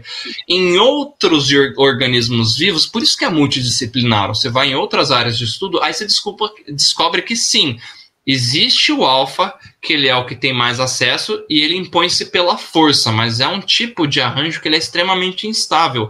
O alfa vai ficando mais velho, o outro betinho ali que vai ficando mais forte, ele vai e toma o posto. E tem outros é, arranjos na natureza. Felinos, né? É, Leão, tem arranjos na. Também, e com felinos é engraçado e outros animais que a gente tem sociedades aí, grupo, arranjos de alfa que são matriarcais. Hienas, por exemplo, é, é, um arranjo matriarcal. Então, o alfa não é macho alfa, pode ser macho fêmea. Eu brinco que a Tammy Gretchen, ou o Tammy Gretchen, é um alfa porque tem acesso a muito recurso escasso. É isso. Então, não tem a ver com, ah, eu vou, sou beta, vou virar alfa amanhã. É um degradê. Você pode pegar um grau da pirâmide de Maslow, você pode ter muita mulher ou muito homem no seu pé, mas você está com câncer. Pronto. o nível básico da pirâmide de Maslow, que é o das necessidades fisiológicas, não está satisfatório. Você pode ser o rockstar, com trocentas pessoas mijando nas calças só para olhar para você. Só que você tem um, um vazio emocional que não está sendo lidado, você está viciado em alguma droga. Você vai chegar com 27 anos e vai dar um tiro na cabeça, isso acontece. Então não é um botão e você nem é alfa e beta. Eu já deduzo que são estágios. Você está mais ou menos um dos dois aí, de acordo com o nível de acesso a esses recursos escassos. O que, que você vai aprender no meu curso? A usar o jeito que a natureza funciona ao seu favor. Porque esse recurso escasso está inacessível para mim. O que, que eu estou fazendo de errado que eu não estou obtendo esse recurso escasso? Aí você vai entender o fenômeno, você vai entender o jeito que seu corpo funciona, que sua cabeça funciona, para hackear. É basicamente isso. E o que, que é um MGTOW nesse sentido? É um cara que ele quer se proteger do Estado, ele não quer ter filho, não quer casar, porque ele quer nível 2 da pirâmide de Maslow, segurança. Ele não quer correr risco de perder recursos que ele obteve. Então tem MGTOW, aí tem canal grande de MGTOW que o cara tem uma relação aí quase com a namorada que ele vê aí cada duas, três semanas, né? Ele falou nisso numa live, inclusive. Então, assim, não é MGTOW, não é um cara misógino, não é que ele tem ódio. Tem caras que são casados aí, são MGTOW. Ele fala, cara, eu vou ser o protagonista da minha própria existência. Isso é possível. O problema é que é um termo que muitos caras que por causa de algum tipo de rejeição que ele teve na adolescência, ou por causa dele estar tá puto da vida porque tem a questão da hipergamia, a questão do Estado é, prejudicar alguns caras nesses processos de, de, de, divórcio aí, por exemplo, aí o cara fica misógino. E aí, quando ele vê isso, ele acha que MGTOW não é um estilo de vida, ele acha que é um movimento, aí ele é pego pelo senso de tribalismo. Agora, o grupo dos homens é o grupo do bem, somos, a, somos as vítimas, as mulheres são o demônio. E aí ele é pego por isso. Então, se você fala MGTOW como seu protagonista da sua própria existência, faz todo sentido, dependente. Aliás, todo mundo se quiser ter acesso a vários recursos escassos, aí eu bato palma para Ayn Rand, lá, na, o livro lá na Virtude do Egoísmo, seja o protagonista da sua própria existência. Não, isso não quer dizer que você será um agressor em potencial, que você vai ser um predador que vai tratar os outros como recurso. Você vai fazer tudo priorizando você, a sua vida. Você quer priorizar a sua vida, quer crescer na vida? Seja escasso. A pessoa tem que olhar para você e falar: caramba, o fato desse maluco existir me causa bem-estar, melhora a minha vida, potencializa a minha existência. Não vou zoar esse cara, não vou foder com esse cara, pelo contrário, olha o quanto que eu aprendo, o quanto que eu cresço na minha vida aí por causa desse cara ser do jeito que ele é. É o, basicamente a fórmula. Agora, as pessoas acham que a única maneira de você obter recurso escasso é ser um capacho o que escraviza ali o predador. E não, é falta de entender esse fenômeno social, né? Nesse sentido, o curso de beta para alfa irá te ajudar. o curso. Cara, vamos começar. Vamos vender esse curso aí pra rapaziada, velho. Ó, a, o primeiro lançamento, gente, teve 23 alunos, né? E vocês podem ver alguns prints lá no destaque do meu Insta. Alguns estão fazendo depoimento agora. É porque assim, eu falo alguns porque teve gente que não conseguia falar na frente de uma câmera. E aí o cara tá lidando com isso. Tinha gente ali que não conseguia saber o que fazer da vida, falta de testar várias coisas, né? Então é isso, gente. Muito. As nossas dores, ó, elas não, não vêm do nada, porque o nada não existe. É um conceito negativo né? ausência de qualquer coisa. Então, se você está se fodendo na vida, você está sofrendo, existe um motivo. Não estou falando propósito, né? Porque a gente não sabe se tem intencionalidade ou não, mas tem um motivo disso estar tá acontecendo contigo. Se você entender, aí você consegue hackear. Até uma pergunta do Hugo Skywalker aqui. É, Mike, a Lei Maria da Penha prejudica muito os homens?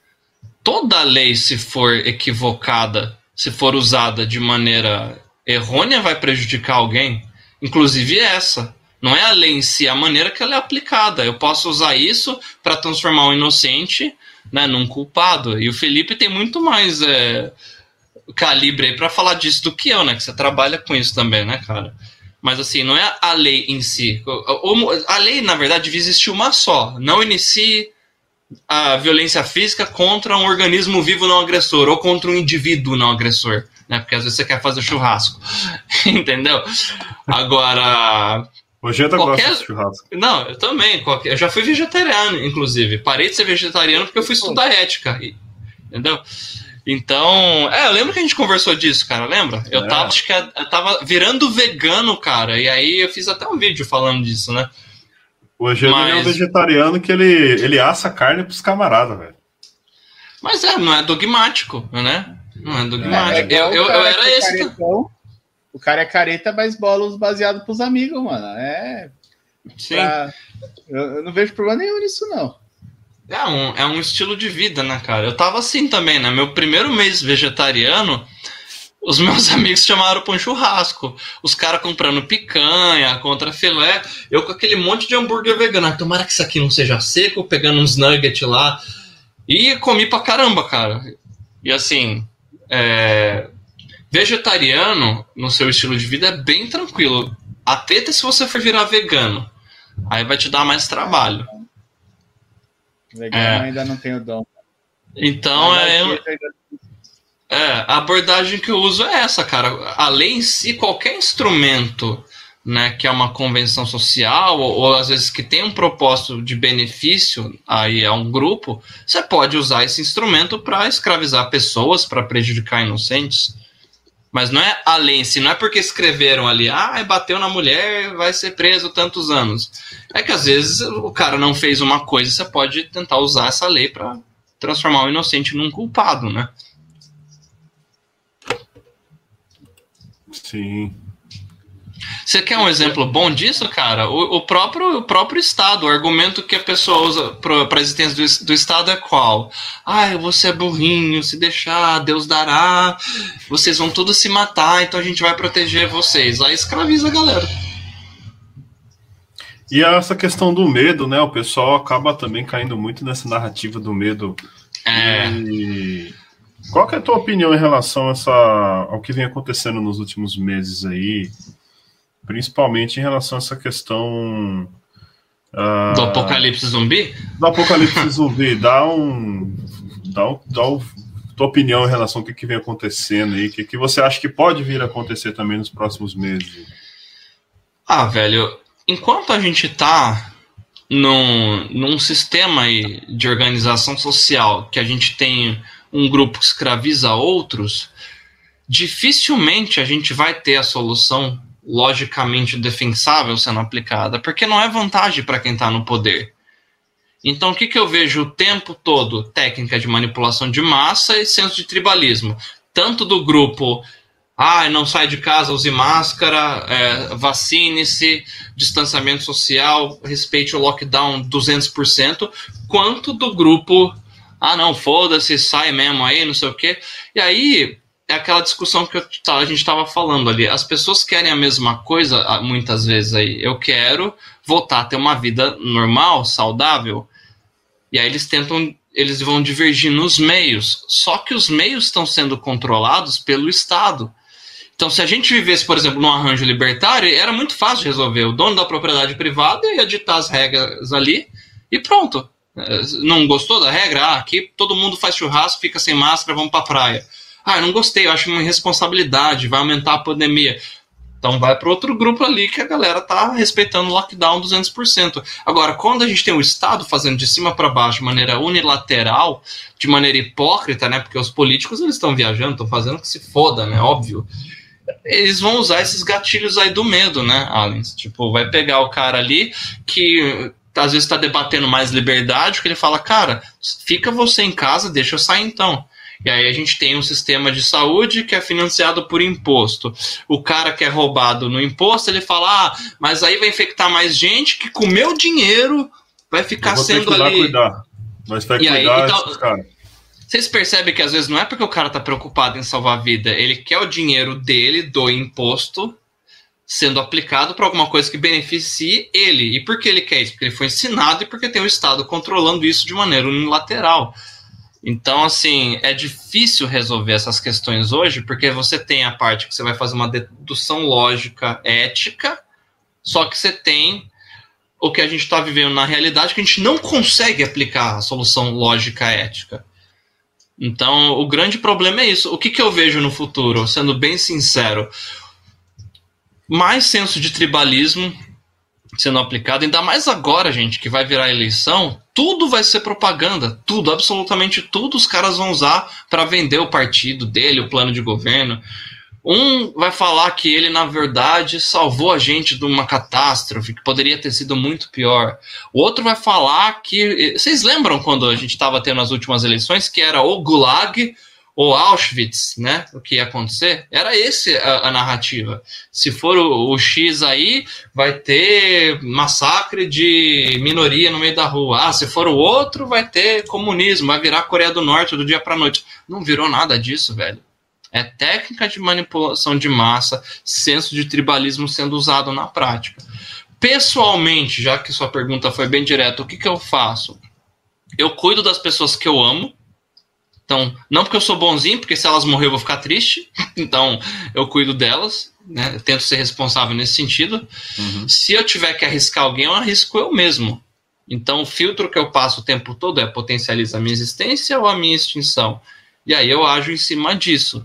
Mas é, eu não tenho nenhuma esperança que vai vir uma solução coletivista de algum tipo de governo nesse sentido. Melhora nesse sentido. E aí, por fora disso, eu tô tentando ganhar o meu aí. Tentar usar essa crise para crescer, né? Fiz a, abri a minha escola de inglês lá. Aliás, um parêntese. Se você vier pela live aqui, lá na Times JB, ó, vai no Insta, arroba TimesJB, tá? Você falou, ó, eu vim aí, aqui pela live do Sol. Ah, eu sou amigo do Reda aí, ele me indicou tal. Eu vou te dar aí um voucher de 50% de desconto no valor do seu curso de inglês. As aulas estão online, tá? Quem for de Campinas quando acabar o Apocalipse Zumbi, pode ir na aula presencial também, tá? Então, o que, que eu acabei de fazer? Eu estou usando essa crise para ganhar dinheiro. Enquanto tem gente se fodendo, perdendo emprego, eu tô oferecendo uma chance do cara se qualificar. Tô tentando, igual vocês, ó, gravando é, vídeo é na internet. Assim, Perfeito. Assim, Isso. Times JB. Faltou um Szinho ali só. Opa. Então, é, o que, que você pode fazer numa crise, cara? Acha um nicho de mercado. Enquanto um chora, o outro vende lenço. Então a gente peca muito, porque eu sei que é difícil. Quem perdeu gente nessa pandemia, o senso dela ali de tribalismo, de você, caramba, olha esses irresponsáveis fazendo tal coisa, porque o cara às vezes perdeu o pai, a mãe, o irmão. E eu vi gente próxima, né, falando, ah, porque meu tio morreu, não sei quem morreu. Então isso é muito forte, né? Só que o que você pode fazer? Ou você vai ficar vulnerável, vai ser mais um aí nas estatísticas, ou tenta achar uma maneira de você usar a situação atual, que ela não vai mudar porque você está triste ou está se fodendo. Então usa ela para tentar oferecer algo aí que potencializa a existência de alguém, cara. Né? A gente está aqui fazendo live, às vezes você estaria dormindo fazendo qualquer outra coisa. Você está aqui assistindo porque alguma coisa que a gente está falando aqui está te interessando. Né? Então sempre tem um nicho de mercado que dá para você atingir numa crise, né? Assim que as inovações aparecem. O cara pega um problema, né? Você acha que, por exemplo, papel para limpar a bunda já, já saiu junto com a privada? Não. maluco usava uma folha ali, ficava com a bunda tudo cagada, tinha infecção, caralho, a quatro. Lá uma hora falou: vamos inventar um bagulho para limpar essa bosta, literalmente. aí, aí, aí, surgiu, né? O bagulho. Então é isso, gente. Então, mais apocalipse zumbi vindo por aí, mas não é algo fatalista, já era me fodeu, vou morrer, vou ser extinto. Não, você pode usar a situação aí para tentar oferecer algo para alguém, cara.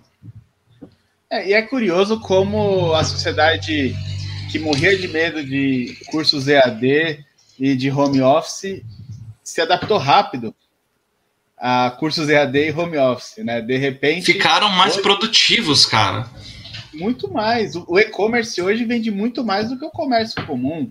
O cursos EAD, os cursos só podem ser possíveis hoje através de EAD. Trabalho, a maioria teve que se adaptar para o home office e está dando certo.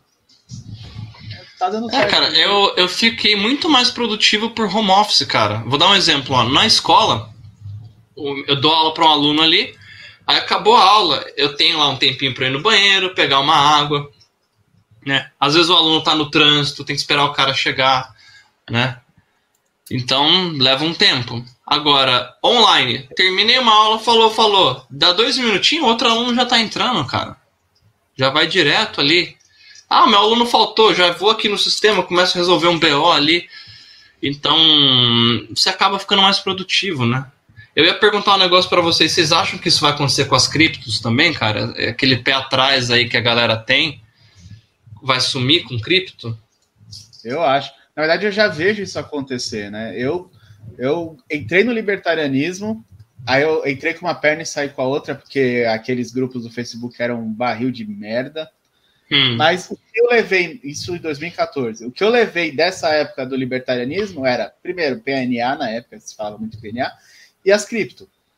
E eu comecei a encher o saco de todo mundo compra cripto, pai, compra cripto, mãe, compra cripto, tia, compra cripto. Todo mundo. E todo mundo falava o que é? Esse moleque tá usando droga. Ah, Usar dinheiro de mentira, né? É, papo de anarquista, tá louco, não sei o quê.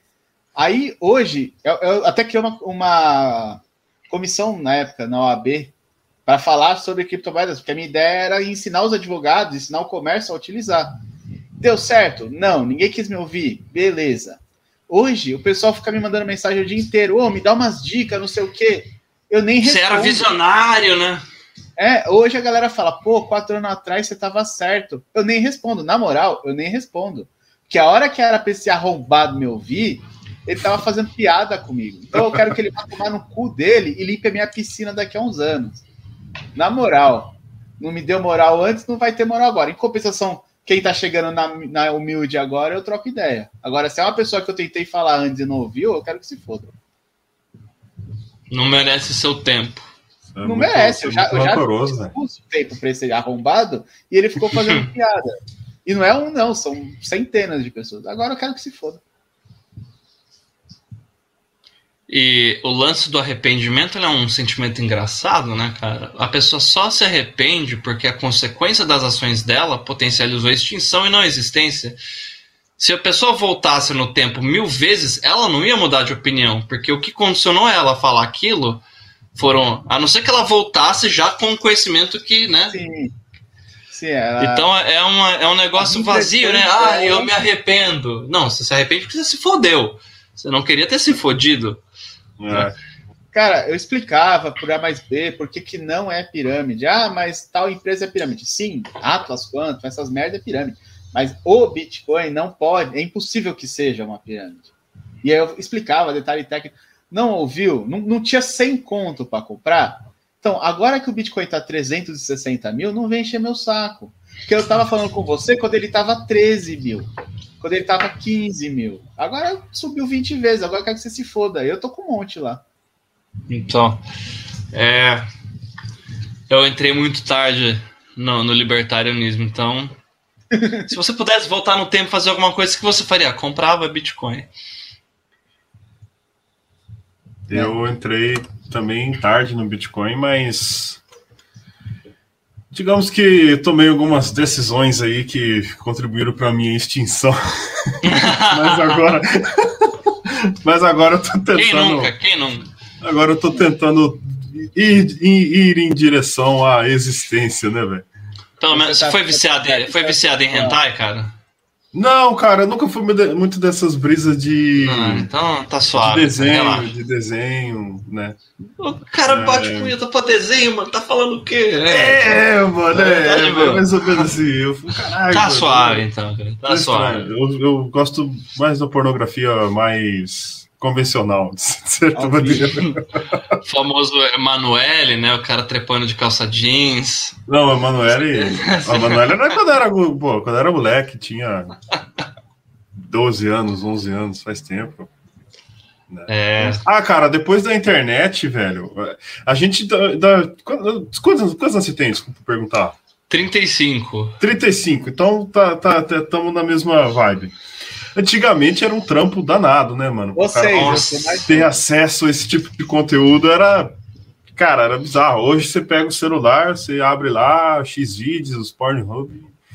Eu, tá nem, eu nem sei como era antigamente, eu sou muito novo. Era uma quest, cara. Era uma quest mesmo, assim, tá ligado? Você tinha que ir lá na PQP, é, arrumar um local pra você se esconder. Cara, e aquelas revistinhas que tinha, tipo, era assim, você tinha todo bairro, toda esquina tinha uma banca de jornal, pelo menos aqui em São Paulo era assim. Só que o dono da banca de jornal não vendia para criança. Aí você tinha que andar tipo oito quarteirões para achar um dono de banca de jornal que você ia pedir na frente da banca, o cara falava para você dar a volta e te entregava a revistinha atrás da banca, para ninguém ver que ele tava te vendendo aquelas Era umas revistas com umas puta feia do caralho, mano.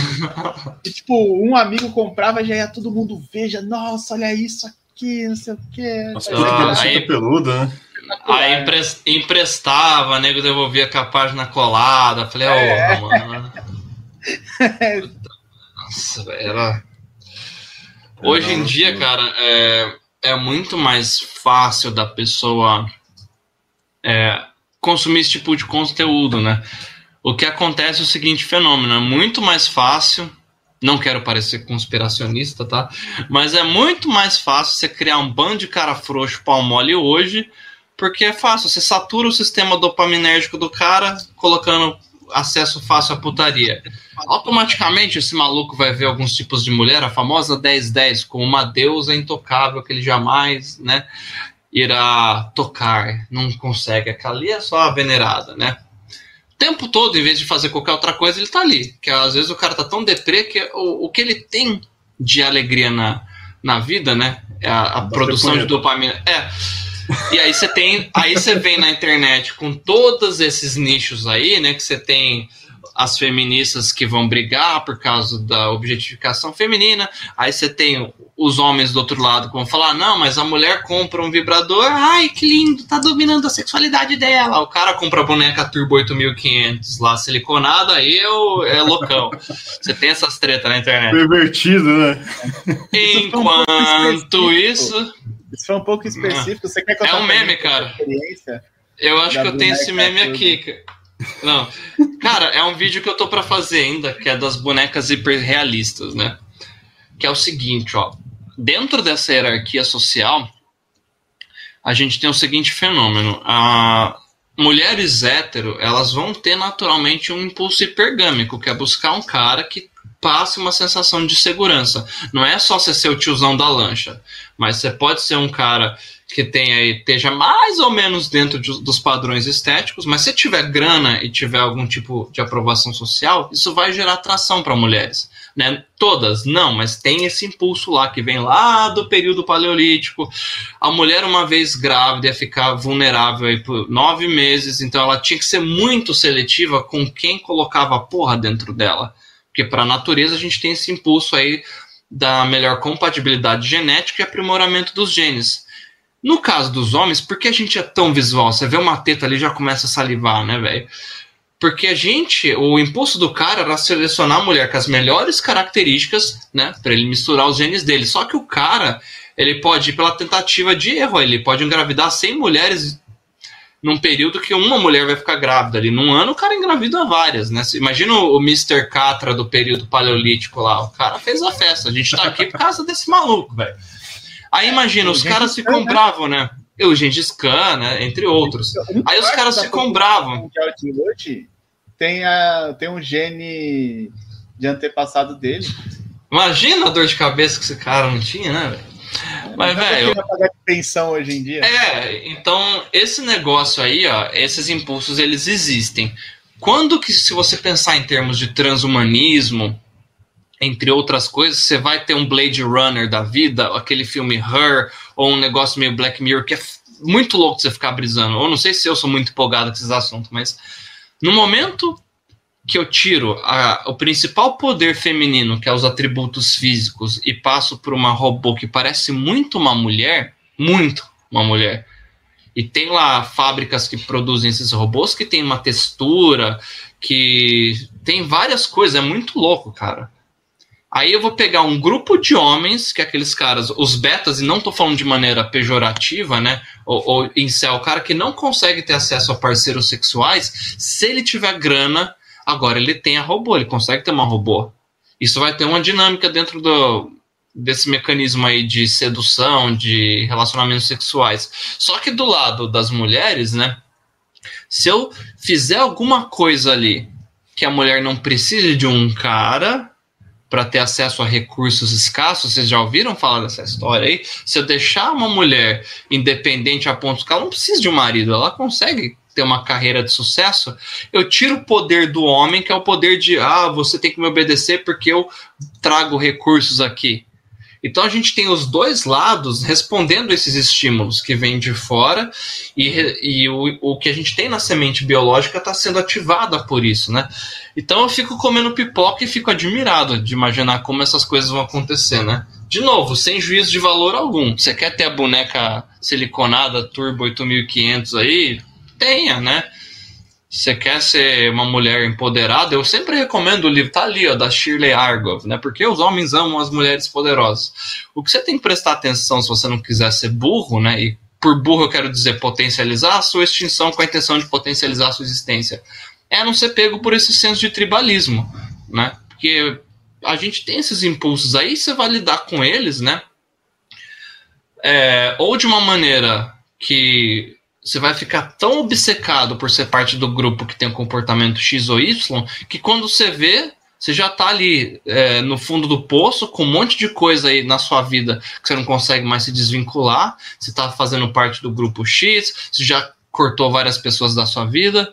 Ou você pode analisar isso de uma maneira descritiva. Por que é do jeito que é? Por que essas coisas funcionam? Da onde que vem? Porque eu me sinto assim em relação a, a elas, né?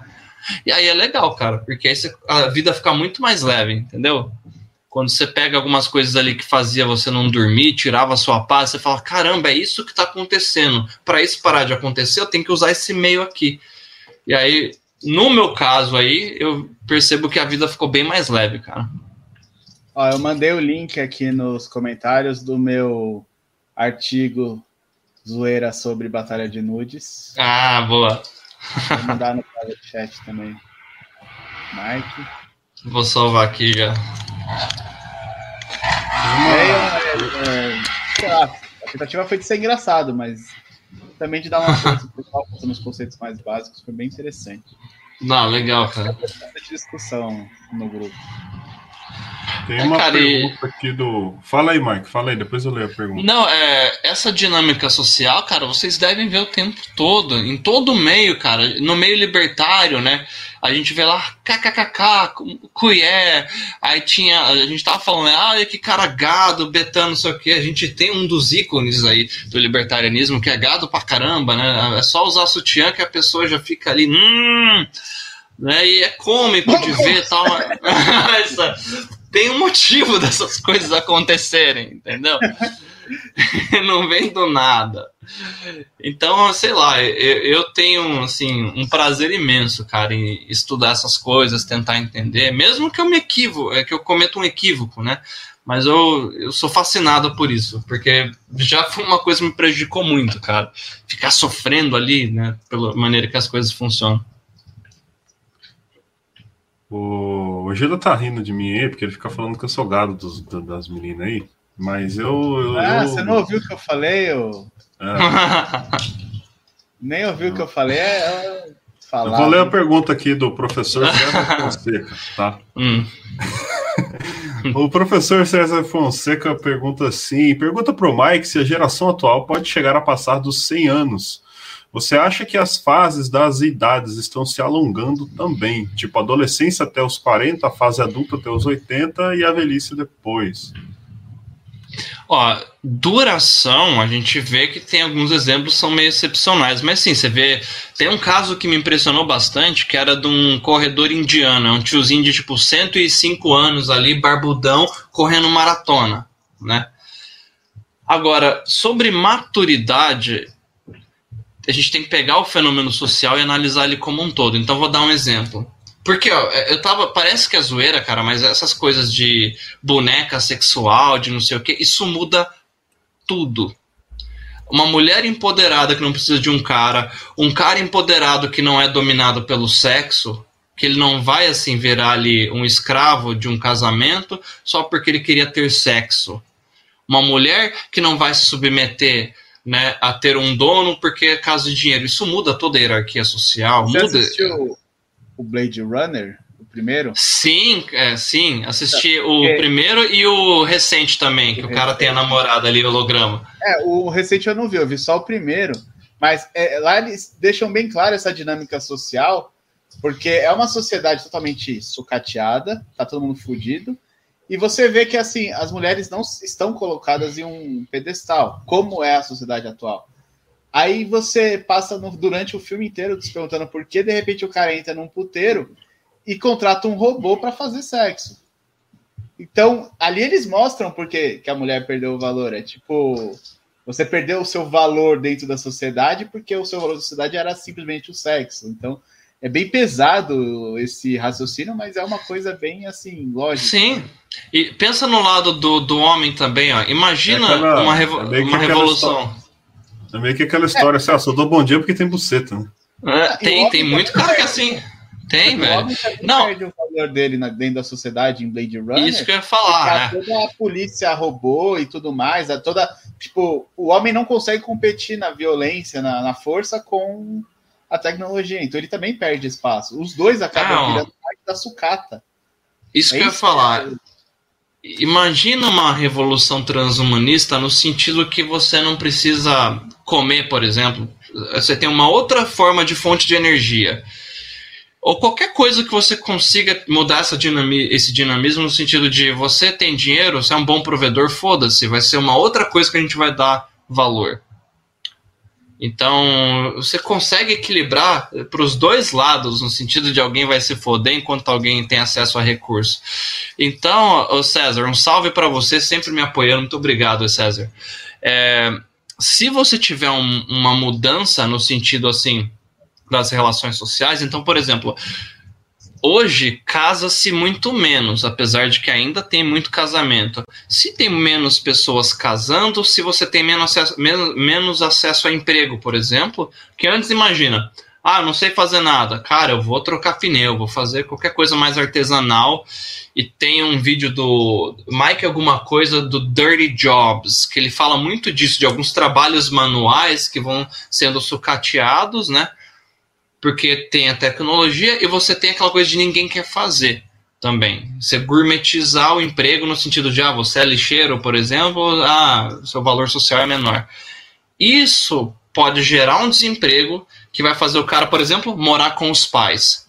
Se o cara mora com os pais, a gente tem um, uma manifestação arquétipa que é no livro lá do Robert Johnson, We, He, She, é, se eu não me engano, é no mito do Percival que ele tem que se desprender da mãe e tal. Tem todo um ciclo de maturidade que a gente passa quando vai morar sozinho.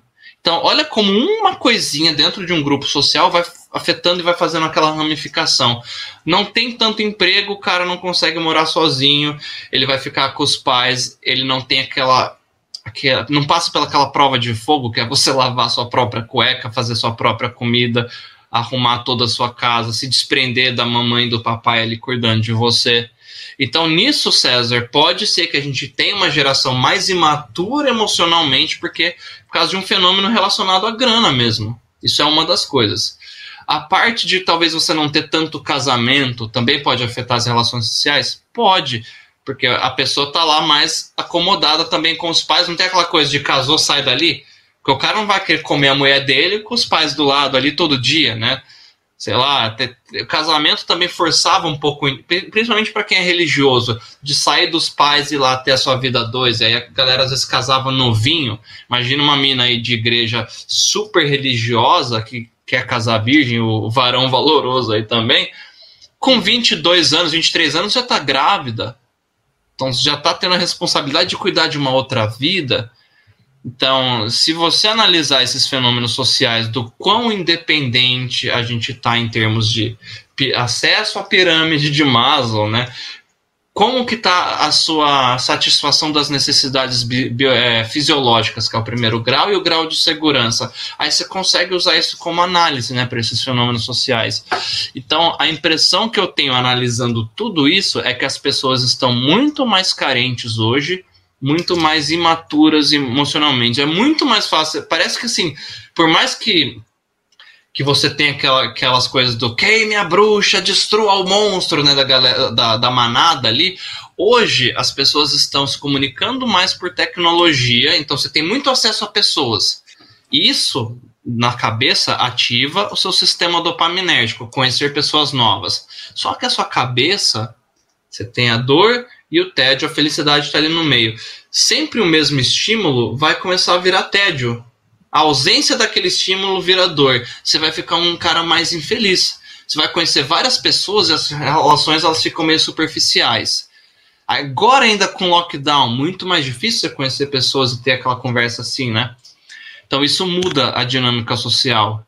A pessoa, às vezes, não quer conversar com alguém, ela não responde uma mensagem. Então, Antes, você tá ali, a pessoa olhando na sua cara, a gente vai conversar sobre tal assunto. Hoje você pega e bloqueia no WhatsApp. Evitar assuntos que são desconfortáveis por conta de um, uma questão psicológica não lidada vai gerar um indivíduo imaturo também. Então tudo vai se conectando, nesse sentido aí, né? Você acaba tendo uma geração que assim, palavras ofendem, não estou fazendo o um meme de, do mimimi, mas assim, qualquer coisa vão querer te cancelar. Como assim você fez tal coisa?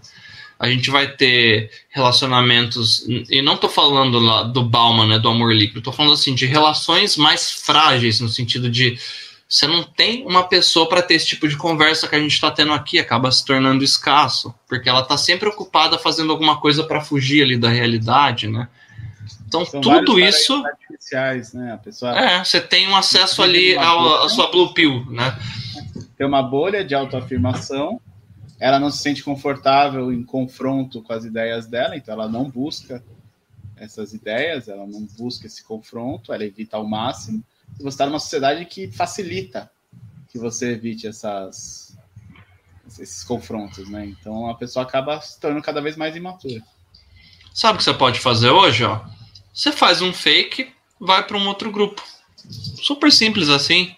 Ou você cria um personagem. Pronto. Na internet você pode criar um personagem. Deleta sua conta do Facebook, faz outra novinha, adiciona outras pessoas. Pronto. É como se tivesse dado um restart. Isso acontece muito. Né? É muito mais fácil hoje você difamar alguém na internet pega um print fora de contexto, cria uma historinha bonitinha, posta lá uma fanfic, pronto. Aí você faz o grupo, às vezes, rejeitar ou boicotar alguém, então. E eu tô falando isso, gente, sem juízo de valor nenhum. Eu trabalho com tecnologia, né? Não, não, interpretem, ah, o Mike quer morar sozinho numa ilha. Não. Eu gostaria muito de morar num sítio, mas, aliás, é um dos meus planos aí. Mas é, eu uso tecnologia o tempo todo. Eu só estou descrevendo que sim, pessoas podem ficar mais imaturas por conta dessas relações aí que é mais fácil você evitar conflito. Você pode procrastinar a resolução de um problema, né? E o fato de você continuar morando com os pais, que pode ser por uma crise financeira, mudança na dinâmica de emprego, pode fazer que a pessoa não tenha aquele desenvolvimento. Que quando você sai e vai morar sozinho, você sai da zona de conforto ali, cara. Se você for casado ainda, você brigou com a mulher, você vai dormir na mesma cama com a pessoa que você tretou, cara. Não tem essa de bloquear, de trancar a porta do seu quarto, não, mano. É, é isso que eu queria comentar, que ele falou que a geração pode chegar aos 100 anos. É, homens casados não vão chegar em 100 anos. A gente.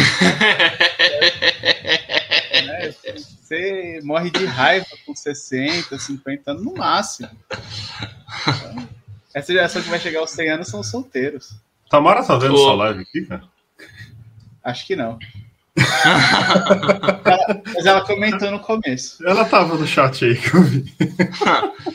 que é interessante, gente. Uma questão que é legal aí que o César trouxe.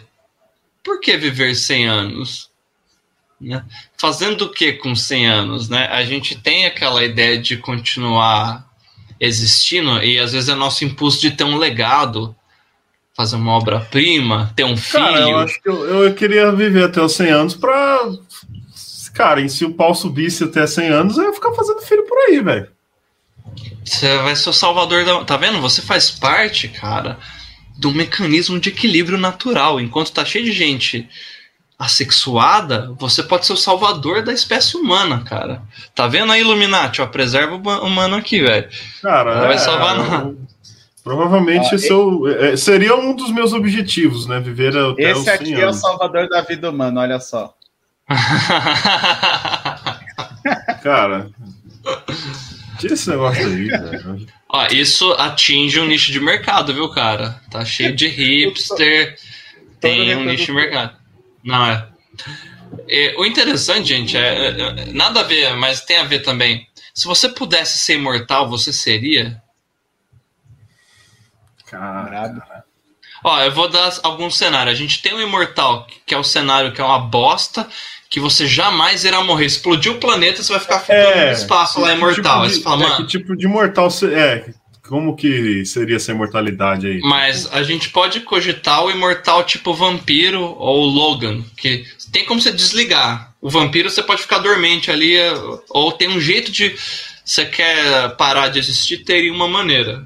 Uhum. Ou um elfo, por quer, exemplo. Quer dormir, vou, vou, dormir uns. Ah, vou dormir uns mil anos aqui e vou acordar daqui. É, que seria tipo um elfo, um vampiro, né? O elfo, no ah. caso, daria pra você matar ele, dependendo da mitologia. É, tem um filme, né? O Homem Bicentenário, que é sobre um robô. É, Robin Williams. A, a história do filme, ele tem sentimentos e tudo mais. E ele é castigado com a imortalidade, né? É, é muito bom pra tem pensar, o né? Tem o Dorian Gray também, que é, um, é ah, uma manifestação de, que ele vira hedonista, né? Porque assim, o que, que eu vou fazer? Prazer. O cara fica um cara viciado em prazer. E também a gente tem o Imortal Nelista, que é essa questão do filme lá, Entrevista com o Vampiro, que é interessante. Sim, extremamente entediado ou extremamente niilista. É bem legal essa questão da imortalidade lá, fonte da juventude, Sim. né? É. Eu acho que o grande problema da imortalidade. A Espera de um Milagre, do Stephen King também. É. Que, que o Joe Cocker morre depois de salvar uma doença lá que o cara tinha. Aí o cara passa o resto da vida lembrando e ele não morre, né? Então ele se torna. Passa dois, 200 anos depois, a família inteira morreu e tal, e ele ainda lembra. O castigo dele é não morrer, o castigo dele é não acabar. Ele vai carregar aquele monte de mágoa pro resto da existência dele. É, prisão tá aqui, né? É, eu acho que um, um, grande problema em relação à imortalidade seria essa questão dos laços, né? Que a gente faz com, uhum. com as pessoas. Ah, seria muito complicado, talvez, lidar com isso. Se você fosse um imortal. Porque, bom, a menos que você seja um psicopata, né? Uhum. Não tenha vínculo afetivo com ninguém, não seria problema. Mas eu acho que, eu, que é o seu caso. Eu experimentaria essa, essa vibe aí. Tá vendo? Ó, essa questão que você falou, Alens, é o seguinte: olha que interessante. É a questão das pessoas água. Que, que é as pessoas água? O fato da pessoa ser algo constante na sua vida e essencial, você acostuma-se com ela, igual você acostuma com Wi-Fi e com água fica oito horas sem água na sua casa, você não dá descarga, não faz comida, não toma banho. Dependendo do seu grau de porquice, não vai fazer muita diferença oito horas, mas aí se estende para uma semana, então, né? Agora, as, aí isso que é interessante, é aquele arrependimento que nós temos às vezes quando alguém morre, porque você se sente mal. Às vezes é porque você pensa, poderia ter sido uma pessoa melhor para aquela que morreu, e agora eu não tenho mais como redimir, me redimir nesse sentido. Então, a brisa da imortalidade é interessante que você pensa, todo mundo que eu amo vai morrer. Ué, mas seus amigos são imortais? Todo mundo que você ama já vai morrer. Você quer hackear isso? Não trate como água. Não fica adiando, porque você não sabe, né, quando isso vai acontecer. Então, é. isso é uma das brisas aí que me ajudou bastante, cara. Tá até no livro lá de você deixar a vida mais leve, tá ligado? Você quer falar alguma parada para alguém, pega e fala na hora, não fica procrastinando. Isso o maluco Adiando, morrer. Né? É. E o lance do imortal é justamente isso, cara. Vai doer, porque as pessoas. Ele vai estar sempre existindo e todo mundo. Ele vai associar um vínculo já com a dor, né? E com as pessoas que a gente conhece hoje, a gente imagina que provavelmente a gente vai morrer antes dela. Com exceção dos nossos pais, que às vezes a gente nem gosta de pensar, né? Puta, vão morrer antes de mim, né? Então é muito interessante é isso, muito cara. Louco, né? Você quer estudar essa brisa aí na, de modo empírico? Tenha bichinhos de estimação. Tem um ratinho, um gatinho, um cachorro. Ixi, velho, o bicho vai morrer, você vai ficar mal pra caralho, velho. Né? Então não trate como água, não seja burro. É, cachorrinha é. que cresceu comigo morreu no Natal, eu fiquei triste pra caramba. Mas é, minha gata também, velho. Caramba, cara. De ficar assim, chorar de soluçar várias semanas, não conseguir dormir qualquer coisa lembrava, fica um vazio ali, né? Aí passa o tempo de luto, tem o seu tempo de luto, não seja burro igual eu, com algumas coisas da vida aí. Aí você fala, não, beleza, já deu um equilibrado, vou arrumar outro bicho aí. Aí você vai e continua. É meio que tipo igual relacionamento também, né, velho? Pé na bunda? É. é, mano, meu pé na bunda também funciona mais ou menos assim, né? É, você quer tá... melhorar o seu shape? Leve um pé na bunda. É, mano, se quer melhorar o seu shape, leve um pé na bunda, o cara faz dieta, o cara vai correr, o cara vai pra academia. Escreve né? um livro, essa. Escreve um livro. É. um cara Mas é meio. Começa é. a falar de É isso mesmo. É. Pé na bunda é extremamente motivador. E o erro, cara, que muitos têm aí, acabou um relacionamento, não tem o tempo de luto. O que, que é não ter o tempo de, de luto? Vai se afundar na punheta ou vai começar a namorar rápido aí, vai se apegar a primeira que aparecer. Tem um tempo, ó. O Jung ele é excelente nisso, gente. Estuda aí, ânima e ânimos, lado masculino da mulher, lado feminino do homem. Isso não tem a ver com sexualidade, tá? É só você lidar ali com algumas questões emocionais. Aí a dor e o tédio vira combustível. Você entende? Porra, se meu cérebro está produzindo esse neurotransmissor que causa essa sensação ruim, é porque meu cérebro está interpretando, meu humano está sendo extinto, preciso fazer algo para o meu humano sair dali. Qual que é a burrice que a gente faz? a gente pega isso e fica lá, ah, estou sofrendo, mundo malvado, não sei o que, e não sai daquela situação. A sua raiva, seu ódio, seu tédio, sua tristeza, mano, é pra você jogar na fogueira e tsh, usar para sair dali. Né? Então você, se, você vai se desenvolver, vai começar a fazer dieta, exercício físico, vai começar a estudar, Aí quando você vê, ué, tem umas mulheres dando mole para mim, o que, que tá acontecendo? Mas é óbvio que as mulheres vão dar mole. Você tá virando uma pessoa interessante, conversa de várias coisas, você tá mais saudável, você tá cuidando de você, né? Agora, quando você não tem um tempo de luto, né, e tenta preencher ali a lacuna, aí, velho, é downhill, é ladeira abaixo, cara. Mike, não Mike. faça isso. Tu cita, tu cita bastante o Jung. Tu já viu falar daquela parada do. daquele. Ai, como é que é o nome, velho? Inconsciente coletivo. Não sei se tu viaja. Não, não, do inconsciente coletivo, não. Aquela parada de, das 16 personalidades. Ah, sim, eu fiz um, esse teste Porque de novo é, é, é, derivar, é, é, é, vem bem é. também do, do, um pouco do, do Jung, né? É, você tem lá vários tipos, né? Qual que foi o meu mesmo? EN. Ah, não vou falar, vai que vocês usam aí para me fuder. Mas é o seguinte, não vocês aqui, vocês que no geral.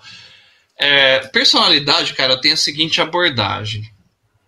É, é como pensa que você nasce de um jeito como se fossem as pecinhas da fábrica, que são seus genes, né? Então você tem um gene da altura, você tem um gene de ser mais comunicativo, um gene de ser mais empático, um gene, você tem tudo lá, as pecinhas do jeito que seu corpo funciona, né?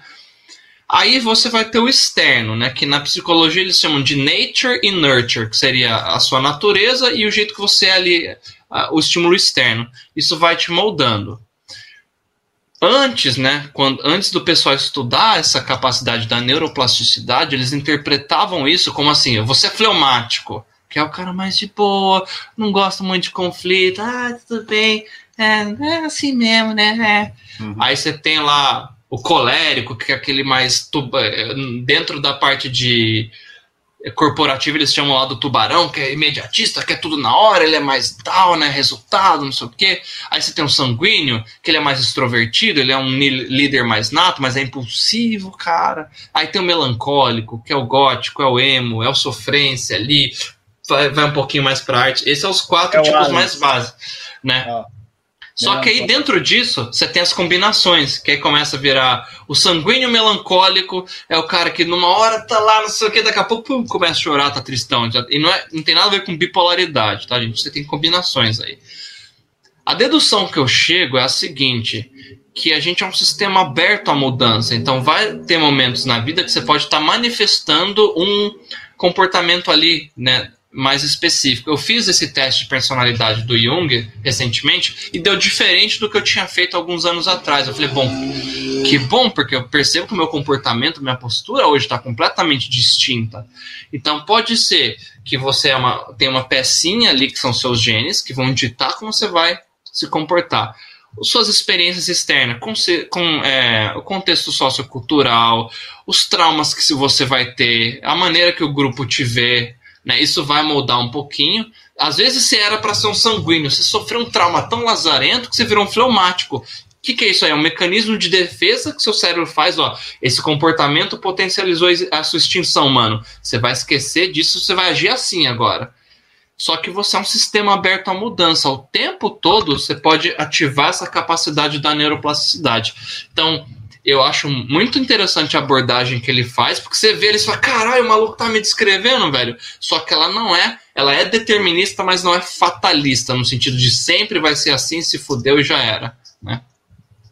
Ah, minha esposa Vivendo perigosamente desse jeito é difícil mesmo, né, Ojeda? Não, é, você tá pimentando a relação, né, cara? Vai viver menos mesmo. Bom, boa noite a Tamara aí, que tá acompanhando a gente aqui na live, né? Mandar um abraço para ela. Mas é. É porque é, recentemente eu ando lendo bastante, ô Mike. E lendo uhum. assim, ah, vejo alguma coisa ou outra. Meme eu gosto pra caralho de ver meme em relação a esse assunto, né? Eu acho interessante. Ah, eu e gosto aí, bastante. Meio que. Cara virou uma espécie de hobby, tá ligado? Tipo, ler sobre esse determinado assunto, as, as personalidades e tal, eu acho. Eu acho é Faz um teste, cara. Eu vou ver se eu escrevo aqui. Eu acho que é isso, ó. Human Metrics. Eu não lembro se era 2Ms.com. Acho que era isso aqui, ó, humanmetrics.com. Eu acho que é isso. Não sei se. Ah, não, era com N. Human Metrics, é verdade. Eu vou jogar no Google depois. É, Human Metrics, aí vai ter lá 16 personalities, você acha em português, em inglês. E aí é legal que ele, é um questionário que você faz, por exemplo, ah, você é muito mais de fazer tal coisa ou tal coisa. Você vai respondendo, ele vai dar ali, dentro dessa abordagem guiana, o tipo de personalidade, a área que você pode atuar. É, tem uns sites que dão alguns famosos. Isso mesmo, é isso aí, ó tem alguns famosos que tem, a, que tem. É, tem os personagens também, né? Eu é... uma olhadinha que eu ah, acho. Le... É, isso mesmo. É, eu acho, eu acho legal. Tem uns. Então, ah, esse, essa aqui é a personalidade desse personagem, você se identifica e tal. Sim. Acho... Ah, tá. Isso é legal até para quem gosta de jogar RPG, cara, porque você fala, vou criar um personagem com essas características, ainda mais quem joga vampiro ou D&D, que às vezes é mais interpretativo, né? É legal para você, você usar de ferramenta, não fazer sempre aquele personagem com as mesmas características, o mesmo, o mesmo jeitão, né? Mesmo é legal. Jeitão, né? Então, a lição que eu tenho disso, cara, é que assim, a gente tem um frame aí, né? Isso é interessante, dá para você falar até com pessoas que são dogmáticas em relação a signo, sabe? Ah, a ideia de signo pode ser uma interpretação desse tipo de fenômeno que foi associado assim, né, né, né, mas mesmo que for o caso, não é fatalista. O tempo todo você pode mudar. Tá? Um trauma, pronto, muda a pessoa pro resto da vida. A pessoa que era super extrovertida pode virar uma pessoa retraída, tímida. Por quê? Porque a experiência dela de expor-se ao grupo potencializou a extinção, ela foi rejeitada, foi humilhada. Então a gente não, não é de um jeito só e vai ser pro resto da vida, né? Talvez é, do começo da live até aqui eu já sou uma pessoa diferente. Já pensei em coisas distintas, né? Não só na boneca siliconada Turbo 8500, mas em outras coisas também, né? Então a gente vai, vai mudando. Eu achei aqui durante a live, na promoção, uma 8.200. Você recomenda a 8.500 ou pode ser a do 8.200? Cara, depende de qual via você vai comprar, né? Se for mercado negro, é melhor você checar o fornecedor antes, tá, cara? Porque se comprar esse negócio aí usado, pode ser meio complicado, tá? Então vá com calma aí. Cuidado onde você vai enfiar. É, cara, eu tô preocupada com a eu tô preocupada com a mulher dele vendo a live e ele fazendo esse tipo de perguntas, tá ligado? E depois, quando é. acabar a live, você vai conseguir entrar em contato com ele, mas. É, mas é, mostra que ele não entende desse assunto, né? Que nesse sentido é, é produtivo. Quando acabar a live, você dá uma, uma meia hora antes de tentar entrar em contato comigo. Tá, eu vou. Eu, eu estarei apanhando.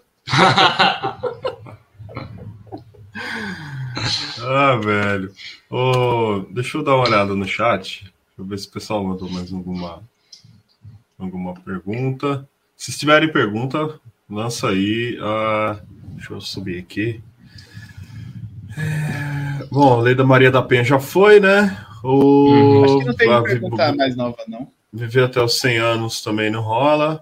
O Renato, o Renato Furtado falou aqui. A tendência é o Estado proibir a reprodução Reprodução. Ô, oh, um abraço pro Renato, cara. Tá sumido, Renato. Precisava chamar você para trocar ideia, Renato. É... Que a tendência é o Estado proibir a reprodução privada, velho. Na China, os caras têm uma. Tinha uma lei lá que tu podia ter até, acho que era dois filhos. É, um, né? um. Até três anos atrás. Agora eles estão flexibilizando para dois. Mas dos anos 70 até 2013, se não me engano, foi um filho só. Pesadíssimo. É, vai depender da, do quão do quão ele vai precisar de recurso aí, né? De mão de obra. Aí talvez ah, pode até haver um incentivo para se reproduzir aí. Agora, de maneira privada, a gente já não sabe, né? A gente pode ir longe aí nesse raciocínio. Olha, você é obrigado a ter três filhos e um vai ficar com a gente. É o pedágio aí. Vai pagar um filho de imposto, né? É, o exército nada mais é do que isso, né? Ah, você foi onde eu queria, cara. Eu lembrei, ó, ao lado do tiozão vindo à tona, cara, aquele filme Soldado Universal com o Van Damme, cara. Esse filme é bom, velho. Ou o filme é Equilibrium, é, filme Equilibrium com Christian Bale lá, cara. O cara fazia um contato com a arma. Ah, não, eu tô confundindo Equilibrium com com o Elysium. O Elysium é do. Que tem um ah, esse é do. É, o Elysium é o do Mark Wahlberg, eu acho. É, do Mark Wahlberg. O é de 2001, 2001. Ele tem uma pegada meio transhumanista também, né? O, o Elysium, tem. né? O Elysium é. tem. Já o, é o Equilibrium. É, é totalmente aquela coisa do homem é o lobo do homem, o sentimento. E na verdade o Equilibrium ele vem daquele Fahrenheit 457, é, é uma releitura que eles queimavam os é. livros porque a gente não pode ter 451, isso mesmo. A gente não pode ter, ter emoções, né? E aí começam a impedir a gente de produzir arte, livros, né? No equilíbrio você não pode sentir. Então é muito interessante. Você tem que ser o robozinho que obedece o Estado. O equilíbrio, o legal é a, a ele é uma resposta né, de, de, um estúdio ao Matrix. Porque o é. Matrix tentou pegar uma parte da filosofia e tal, mas ele, mas o Matrix teve que fazer de uma forma totalmente assim, ter, tinha que ter uma hype. Em 99 você estava no bug do milênio, então você tinha que ter é. uma hype. Hacker com linhas de código e não sei o que. E aí o Equilibrium pegou e falou: beleza, a proposta filosófica é legal, mas está fraco. Vamos pegar aqui Fahrenheit 457, vamos pegar aqui 1984, vamos pegar aqui a Caverna do Platão e vamos fazer um filme foda. E é um filme foda. Eu gosto. E ele vende muito bem porque vende piu, piu, piu, piu, piu, luta. E tem muito mais coisa além disso. Eu acho sensacional quando eles. É o clickbait aí do cinema, né? Aquela cena que o Christian Bale ele é um dos fiscais, né? Só para dar um resuminho, não vou dar spoiler, é... mas ele é um dos fiscais que não pode sentir, ele vai atrás das pessoas que sentem e tal. Mona Lisa? É, um, um dia ele esquece de tomar um remédio, vai, faz lá, mata um monte de gente, pega uma mulher que tinha lá um, umas obras de arte e tal, e leva para o centro de comando, e os caras incineram a mulher com ele olhando na janelinha da porta, assim, dela sendo incinerada. Meu, essa Caralho. cena é muito forte. Pesado. Porque é o cara percebendo que ele sente, né, o que as pessoas sentem, ele está enxergando o, o, o, sofrimento do outro, então ele está pela primeira vez na vida enxergando o outro, a existência do outro, percebendo, e, e ele está vendo uma situação terrível na qual, tipo, pode acontecer com ele. É, é muito pesado. Esse filme é muito bom, filme, filme do caralho. É, eu, eu, a gente usa inclusive ó, nas aulas de filme, né? A gente já fez algumas aulas em cima desse, nas movie class, né? Que a gente fala. Esse filme aí tem umas reflexões bem legais, cara. E ele pegou bem na minha ferida porque tem o lance do cachorrinho lá, né? De animal de estimação, que é um negócio muito forte comigo.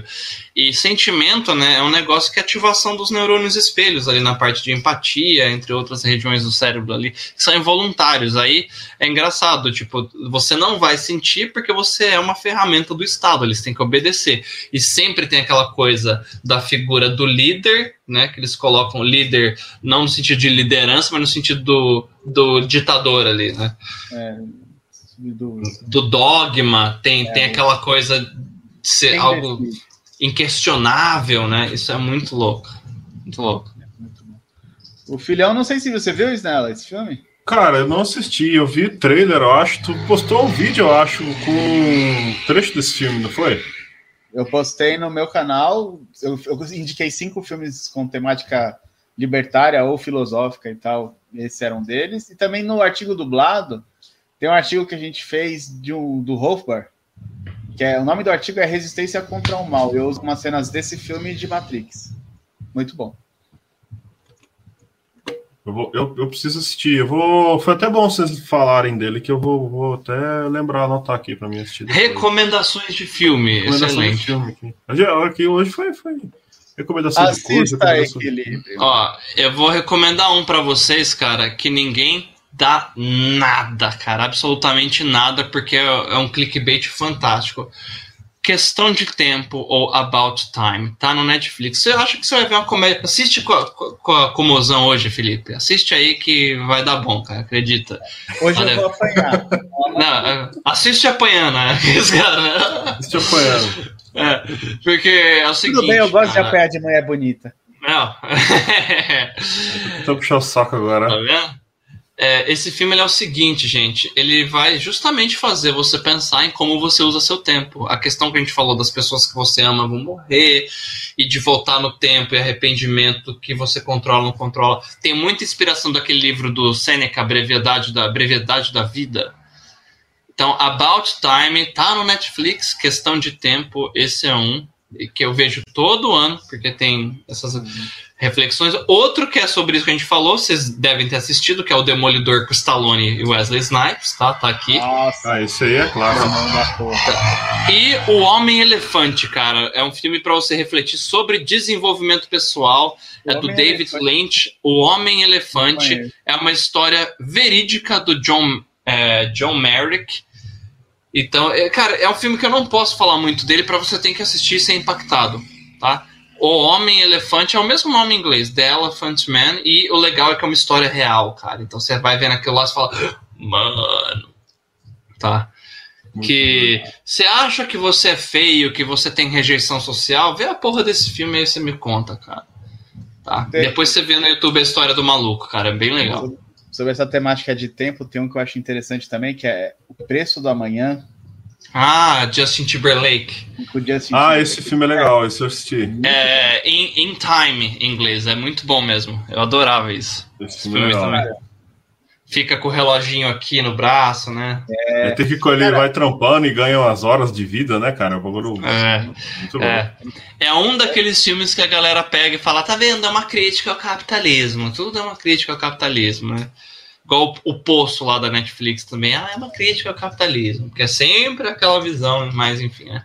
Cara, o brasileiro é... não tem condição de assistir filme espanhol, filme francês, filme bem produzido. Não tem condição. O brasileiro assiste esses filmes, é uma crítica ao capitalismo. Aí você vai assistir o Poço, é, é exatamente o contrário. Recurso é. escasso, uma, é centralizado, o negócio é centralizado. Não tem produção de recurso escasso de maneira espontânea. Como que é uma crítica ao capitalismo aquela porra, velho? Você não tem escolha, você tá dormindo e você come, é isso. É, não tem crítica nenhuma ao capitalismo, pelo contrário. Tem uma pergunta interessante aqui do professor Caio Fonseca professor César Fonseca. Mike, o que você acha do assédio à imbecil da Bia? Quer dizer, a Bia do Bradesco. Isso não quer ó, Macri? De novo, gente, ó, senso de tribalismo tá gerando mídia espontânea para o banco. É como publicitário, gente, ó, tirem da cabeça de vocês que as pessoas fazem as coisas porque elas são bonzinho. Elas fazem porque vende. Então não é que tem o filme ali da minoria X ou Y porque eles são preocupados, é porque vai dar dinheiro. Se não desse dinheiro, ninguém ia fazer isso, ou muitos poucos fariam, né? Existem trabalhos voluntários, entre outras coisas. O que, que eu acho disso? Ótima estratégia de marketing, cara. Estão falando do banco, né? Estão pegando vários gatilhos aí de olha só, estão assediando uma realidade virtual, tal, blá blá blá blá, enfim essa questão é o seguinte, ó.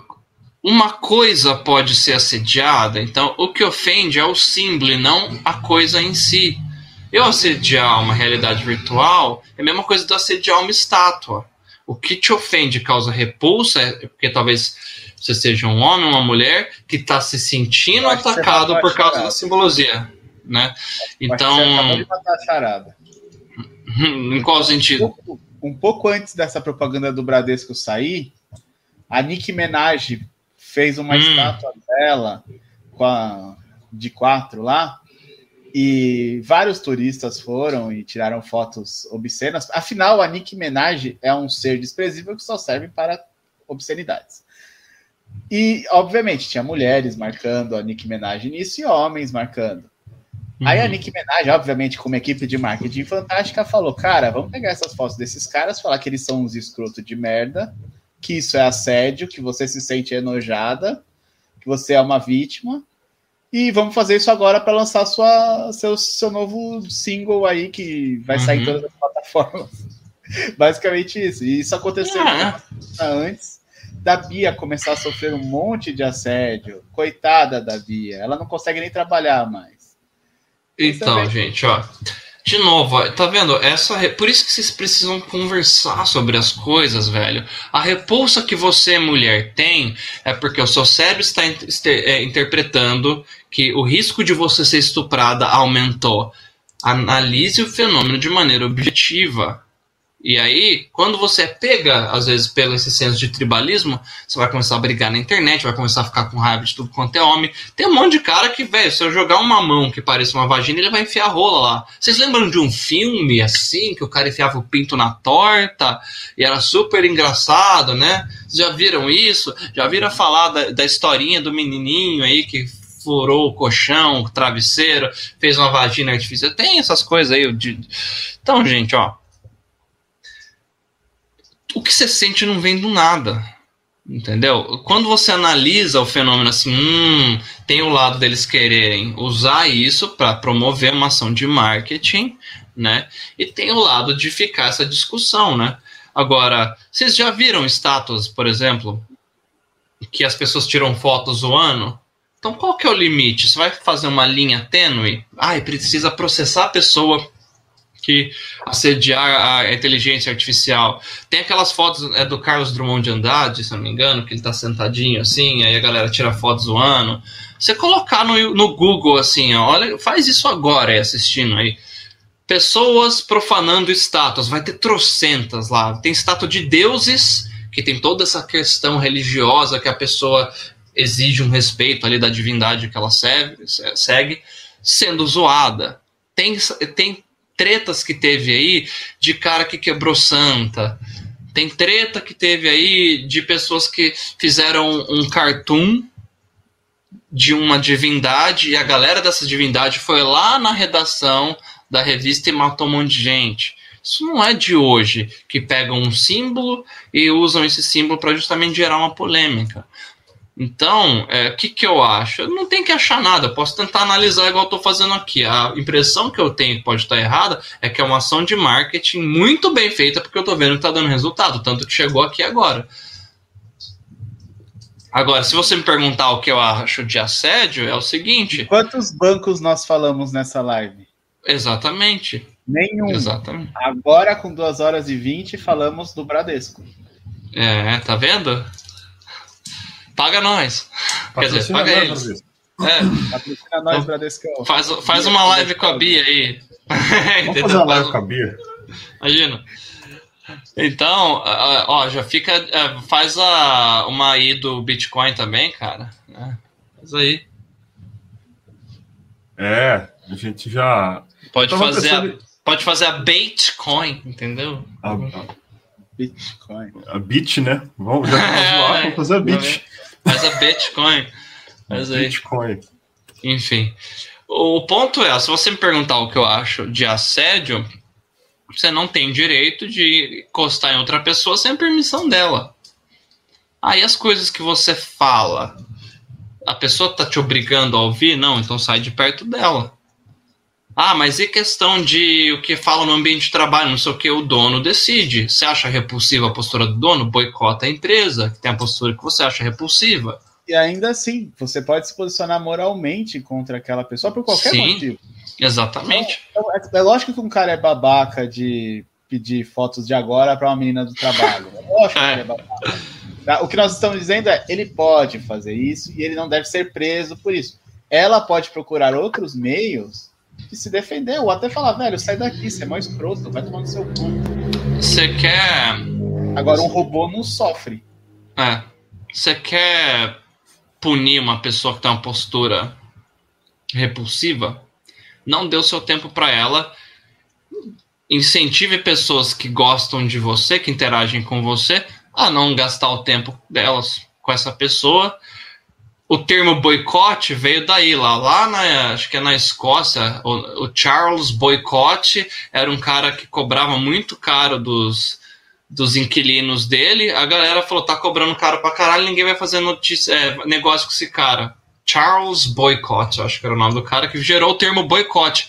Pararam de fazer negócio com o cara, velho. É um, é um, um método extremamente eficiente. Ainda mais hoje que você depende de aprovação social, né? Então, assim, que pessoa sã vai querer ter um cara que fica sediando as funcionárias na empresa dele? Expõe, igual um monte de amiga. Falar. Que pessoa sã vai querer ter uma conta no Bradesco? Ah, bom, eu não uso, né? Então, é, agora é o seguinte.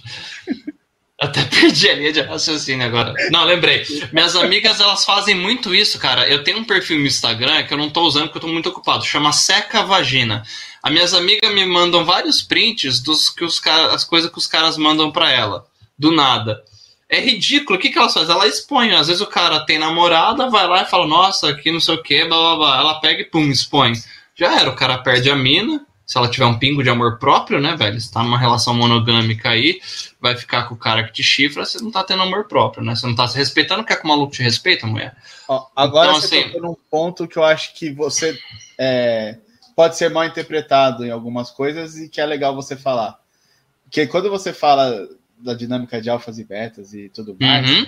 muita gente acha que você está falando para homens apenas e tudo mais. Não.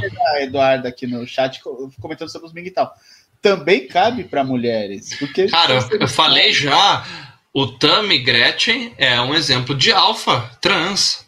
Não tem a ver com sexualidade. Né? Pega a Rihanna, por exemplo, sei lá, é, a Cher, mulheres, a Coco Channel lá, extremamente bem-sucedidas, que não precisa de um cara. Leia o livro da Shirley Argo, Homens e Mulheres aí que ela vai. O, o, que os caras falam hoje, aqueles coach de puar, de você não, não dar poder para outra pessoa, essa mulher já tava falando 20 anos atrás aí. Que é o seguinte, ó. Alfa e beta você não é, você está. É um grau de acesso a melhores recursos escassos. Você pode ser uma mulher lésbica e ser alfa porque você tem acesso a muita aprovação social, você tem recurso de grana. Então não é o alfa do tipo, ah, chega lá pegando as minas pelo cabelo, arrastando e fudendo elas na caverna. Pode fazer isso se quiser, se for um arranjo consensual aí, mas é o quão fácil Olha é para você. Vizinho do Snella. o cara já pensou, hum, domingo é dia de caverna, olha que só. Ideia boa. Cabelo, assim, isso então, não é muito ruim, não. Gente, ó. Nossa, agora eu fiquei pensando, nunca transei numa caverna, cara. Tá aí, meta de. Cara, eu tô imaginando puxar caverna. pelo cabelo, cara. Deve ter mulher que gosta dessas paradas, tipo. Nós mas não... é. Não, é, não, gostam, mas, mas assim. Você tem, do, você tem que puxar aqui, ó. Perto caverna, da raiz, tá, gente? Ó, enfia a mão por baixo aqui. Aí você puxa perto da raiz, tá? Não vai chegar a mulher com o cabelão desse tamanho, você igual tá, tá sei lá, ponta, puxando. Né? Você vai Tem arrancar cara... o mega hair dela, ela vai Nossa, vai levar, um, vai levar um socão na boca, velho. Não faz isso não. Agora, então você não é alfa ou beta, você está mais ou menos e é todo um degradê aí, tá? Não é assim, opa, sou alfa, opa, sou beta. Não.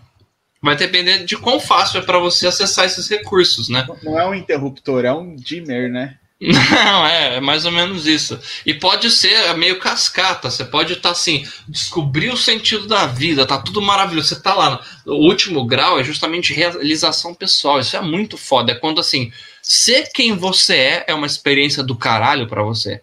Você fala, caramba, minha vida faz sentido. Você é tipo, sei lá, o Elon Musk, assim, só que em todas as áreas da sua vida. Você tá lá, realizadão. Tipo Aí de repente. Não, pode ser. Aí de repente, mano, sua mina morreu no acidente, seu filho teve uma doença, a base ali, que é segurança emocional, ali você ficou completamente desestruturado. E você estava no máximo. Então, assim, é dinâmico o negócio. Totalmente dinâmico. Você pode estar excelente. Você sofreu uma acusação, alguma treta aí, se envolveu numa polêmica, a aprovação social começa é, a diminuir, de repente se atrapalha seus negócios, que vai atrapalhar nas suas finanças e atrapalha na sua saúde. Então, é dinâmico é que as pessoas elas gostam dessa coisa aí de grupinho, sabe? Ah, o grupinho do Alfa. Não, cara, no meu grupo, inclusive, a Nanda tinha uma aluna, mulher. Lá no grupo, ela era a única mulher, mas foi legal que na primeira turma já teve uma mina, num grupo com 22 caras, trocando ideia ali o tempo todo. E eu falo, mano, você quer não ser um seca-vagina? Tenha amizade com várias mulheres. O mais legal ainda é você ter amizade com mulheres que você gostaria de ficar. Só que assim, do mesmo, para ficar bem claro, não é que você condiciona a amizade a isso, é que a pessoa é atraente. Se a pessoa tem algo que potencializa a sua existência, além dessa atração física, né? Se ela só for bonita e gostosa, cara, você não quer ser amigo dela, você quer transar com ela porque você achou ela bonita e gostosa. É o impulso mais fisiológico aí. Agora, imagina você tendo umas 20 amigas que você considera assim excepcional, que você, cara, nossa, que você acostuma seu cérebro a estar na, na presença de pessoas atraentes. Na hora que você fala com uma mina que você não conhece, você quer gerar atração, você já está acostumado. Você não fica tipo, Oi, eu posso falar com você? A mina vai pegar um pão duro e vai te dar aí com um copo de leite. Parece um, sabe, um mendigo ali. Não, você vai chegar, cara, conversar conversar comigo vai ser uma troca voluntária que vai potencializar tanto a sua existência como a minha. Você não vai chegar ali, ai que privilégio falar com você, igual os caras têm com isso aqui, ó. A mina transar com o cara virou um favor, tá errado, mano. Se, se a sua relação tá assim, tá errada. Você tem que achar isso é diferente de arrogância, é você gerar um valor social que a pessoa que interage com você fala, igual eu tô aqui, cara, tá sendo muito legal conversar com vocês. Entendeu? É diferente de colocar vocês num pedestal. Falar, pô, é da hora conversar com esses malucos, eu aprendo também e tal, a gente troca. Então é meio que por aí. Você tem que achar que a pessoa tem que sentir ali que é um privilégio interagir com, interagir com você e vice-versa. Qual que é o erro dessas coisas? Os caras põem pedestal, grupinho X, grupinho Y, né? É aquilo. Você, tem, que buscar, merda. Você tem que buscar alguém que te acha interessante e, acima de tudo, você tem que se tornar alguém interessante. É. Porque quando Senão... você tá nessa fase ladeira abaixo, tal, tá lá, gordão, todo fodido tal, você não tá interessante. Se a, pessoa te largou, é porque você já não estava interessante. Tem se isso. Se você se aguenta, se você ficar buscando fugas artificiais, é. artificiais, é porque você não está interessante nem para você. Então foca no desenvolvimento pessoal primeiro, se torna alguém interessante, busca alguém que procura esse tipo de pessoa também, e aí dá para ter um relacionamento. É isso? Sim, e é o seguinte, gente, ó. Outra coisa que os caras reclamam muito, por isso que, cara, a pirâmide de Maslow é o beabá de desenvolvimento pessoal. Eu sou muito sortudo porque ninguém pensou nisso até hoje. Eu fui o primeiro, pelo menos, dos que eu encontrei. Que os caras fazem muita coisa de técnica de sedução, de como ganhar 100k de não sei o que, né? Mas não estudava a origem do problema de, de maneira assim bem objetiva. Os caras reclamam muito que, ah, eu sou tímido, ah, eu sou feio, eu tô fora dos padrões estéticos. É, só Aí que é o seguinte, gente, você tem que ir pegando degrau a degrau e evoluindo. Um exemplo que eu dou, tem um vídeo que eu gravei que, que teve uma aceitação legal, que chama Sou feio e vou morrer sozinho. Eu dou um exemplo de um alfa lá, que ele tá fora dos padrões físicos, que é o Jack Black. Ó, Jack Black, ele é super carismático, né? Ele é um cara engraçado, é um músico também talentoso, ele compõe, canta muito bem, tá? Ele, se eu não me engano, tem aí 1,60 e pouco, então não é um cara alto, que os caras reclamam, ah, tem que ter a cara quadrada, 1,90m, shapeado. Ele não é. É o baixinho, gordinho, boquinha, boquinha fina ali, não tem muito cabelo, mas ele tem uma fila de mulher querendo esse cara, porque ele representa acesso a recurso escasso. É isso, gente. O que vai te deixar. Não, mas pensa, pensa aí. Tem um monte de mina que adoraria se envolver com o Jack Black, entendeu? Porque o cara agrega valor. Eu assisto um filme do cara, do risado, eu pego uma música do Tenacious D, eu fico rachando. Esse é o poder aí, é você fazer alguma coisa que a pessoa interagir com o que você está fazendo, que é uma extensão sua, ela tem a existência potencializada. você está falando existência potencializada, não, não, não. O cérebro da pessoa vai produzir neurotransmissores que vai dar uma sensação de bem-estar. Você ensinou algo para alguém. Você é um professor de qualquer coisa. Você pegou um tempinho, ensinou a pessoa a fazer alguma coisa que ela não sabia, ela aprendeu. Opa, você ajudou ela a ter acesso a recurso. Você fez uma música que a pessoa, na época que ela estava na merda, ela ouviu sua música e se sentiu bem. Você potencializou a existência dela. Você deu seu ouvido, você deu atenção para a pessoa. Ela estava muito carente, você ouviu ela, ela desabafou teve contato com a ânima ou ânimos dela. Pronto, você potencializou. O problema é que a galera só foca nas consequências ali daquele estágio de, de baixo, né? Acesso a esses recursos e não foca na origem de como hackear, né? Então Jack Black é alfa, tá? Jack Tammy Gretchen também. Jack Black, Tammy Gretchen estão no, no time dos alfas, né? É, vou, vou, vou repetir isso quando os caras vier com aquele meme do macho alfa lá, comportamento tribal. Não é só isso, gente. Sim. E essa parada, e, e, hoje em dia as pessoas ficam muito nessa nessa discussão, né? De tipo, ah, tu tá tendo um comportamento de beta, tu tem um comportamento de alfa, né? Você vê constantemente Sim. em rede social a galera falando ni, falando coisas nesse sentido, mas reproduzindo uma, uma espécie de comportamento que, mesmo com a reclamação, o cara, tipo, ah, eu tô me achando, eu não sou um cara interessante, mas ele continua representando um comportamento de uma pessoa que não é interessante. Aí entra num círculo vicioso, cara. Que é o seguinte, ó. O erro é difícil a gente fugir desse vício de linguagem, né? mas é falar, não ver que você é uma coisa ou outra, você está. Então é um estado ali, né? No sentido de. Falou a palavra estado, libertarians. Trigger. É, é um estágio, tá? Emocional. Não é no, nesse sentido assim de. Uhum. Ah, eu sou isso, já era, nunca vou mudar, né? Então, quando você nota que, que existe um problema ali que está te causando aquele desconforto, ele veio de, alguns, de algum local, tem um motivo daquele problema existir. E aí, às vezes a pessoa não quer lidar com aquilo, ela cria um personagem, e isso acontece muito com quem fazia bullying, né? O cara tem tanto medo de ser estigmatizado como aquele personagem ali beta, que tipo de comportamento que seja estigmatizado como beta, ele vai sabe chutar cachorro morto? O moleque já é tímido, franzininho ali, tem pouca tímido, tem pro, pouca aprovação social. O cara vai vai justamente fazer mais ainda comportamento abusivo com esse cara aí, porque ele tem tanto medo e ele não tá lidando com aquilo que ele projeta toda a raiva e medo dele naquilo. Ele não quer saber que esse cara existe porque ele pode ser esse cara amanhã. Então, quando você vê o cara lá do YouTube, como assim? Você me chamou de beta? Eu não sei o que, eu blá blá blá, quem é você? Blá, blá, blá. Isso daí é um descontrole emocional que vem de talvez assumir a possibilidade que eu possa vir a ser esse cara é algo que eu não estou disposto a lidar. E aí vai vir toda essa agressividade. Se a pessoa te chama de algo, gente, ó, lógica super simples. Ou isso é verdade ou isso é mentira.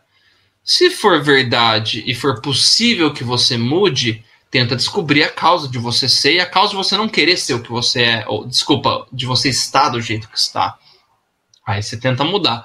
Ah, eu sou alguma coisa ou estou de alguma coisa que é impossível de mudar. Por exemplo, não tem como eu nascer de novo e ser, sei lá, americano, porque eu nasci no Brasil. Então, ah, seu brasileiro, imagina um gringo me xinga, ah, seu brasileiro, não sei o quê. Como assim? Você me ofendeu? Mano, não tem? Tá, é, realmente, eu sou brasileiro. Não tem o que eu fazer em relação a isso. Por que eu vou tentar me punir por algo que eu não tenho controle algum? Aliás, isso é um tema que, que rende o nível de controle que nós temos sobre as coisas, tá? Mas aí tem que ter uma live só para falar disso. Então, gente, ó, a pessoa falou alguma coisa para você que você é isso, é aquilo, reflita se você é mesmo ou não e depois você passa o filtro. Posso ou não mudar? Aí fica bem mais fácil do que você ficar dando murro em ponta de faca aí, né, velho? É, às vezes a pessoa não tem como. Ó, o pessoal viu que eu sou fusão. Talvez você aí seja, talvez você não seja. Eu sou mesmo é. fusão. É, eu não te acho. Eu sou mesmo cuzão e eu não tô afim de mudar. Ah, mas eu sou. Eu sou bem cuzão. Aí eu mando a pessoa se fuder. Não, Problema você é cuzão resolvido. pra caralho. Ficou louco, Como assim? É, não, a gente tá falando aqui de graduação. Cuzão. Você é PHD. Eu pensei com. Eu falei, ah, eu sou cuzão, mas aula. com, com, mal, tá ligado? Você é cuzão pra caralho, porra. Tá bom. Não obstante, em ser cuzão, você é um cuzão específico. É um cuzão para caralho. Cuzão para caralho. Tem um, é. até um adjetivo para poder qualificar melhor. É. Né? Cara, pra caralho é um negócio legal de falar, né? Tipo, tudo que você é. coloca pra caralho fica de uma intensidade absurda. É. Você fala, eu gosto de coca? Eu gosto de coca pra caralho. Nossa, você, você fala pro pessoal, traz um caminhão de coca pra esse moleque aqui que ele quer muita é. coca. É isso aí. Ô, Mike, uma última perguntinha aqui. Esse, essa promoção, você falou aqui de 50% de desconto, uhum. até que dia? Vamos lá que eu vou divulgar isso aí. Então, vocês têm um mês, gente. Porque um é justamente. Mês? É. Beleza, vou Tem colocar um mês. aqui um mês e vou divulgar. Porque foi o lançamento, né? A gente assumiu a escola agora. Então, ó, hoje é dia 13. Porra, meu número predileto, cara. Não por causa do partido político, tá, gente? É por causa que eu gosto daquele filme do Jason, Sexta-feira 13, aquela questão de. Ah, enfim. Você gosta eu gosto do número. número Não necessariamente, cara. Eu prefiro. Eu prefiro é... Eu fiz uma piada muito ruim, cara. Ah, Não, é, é, na verdade é por causa jogo? dessa questão. Do Sexta-feira 13? Ah, eu vi os vídeos só, cara. É meio survival, louco, assim. Mano.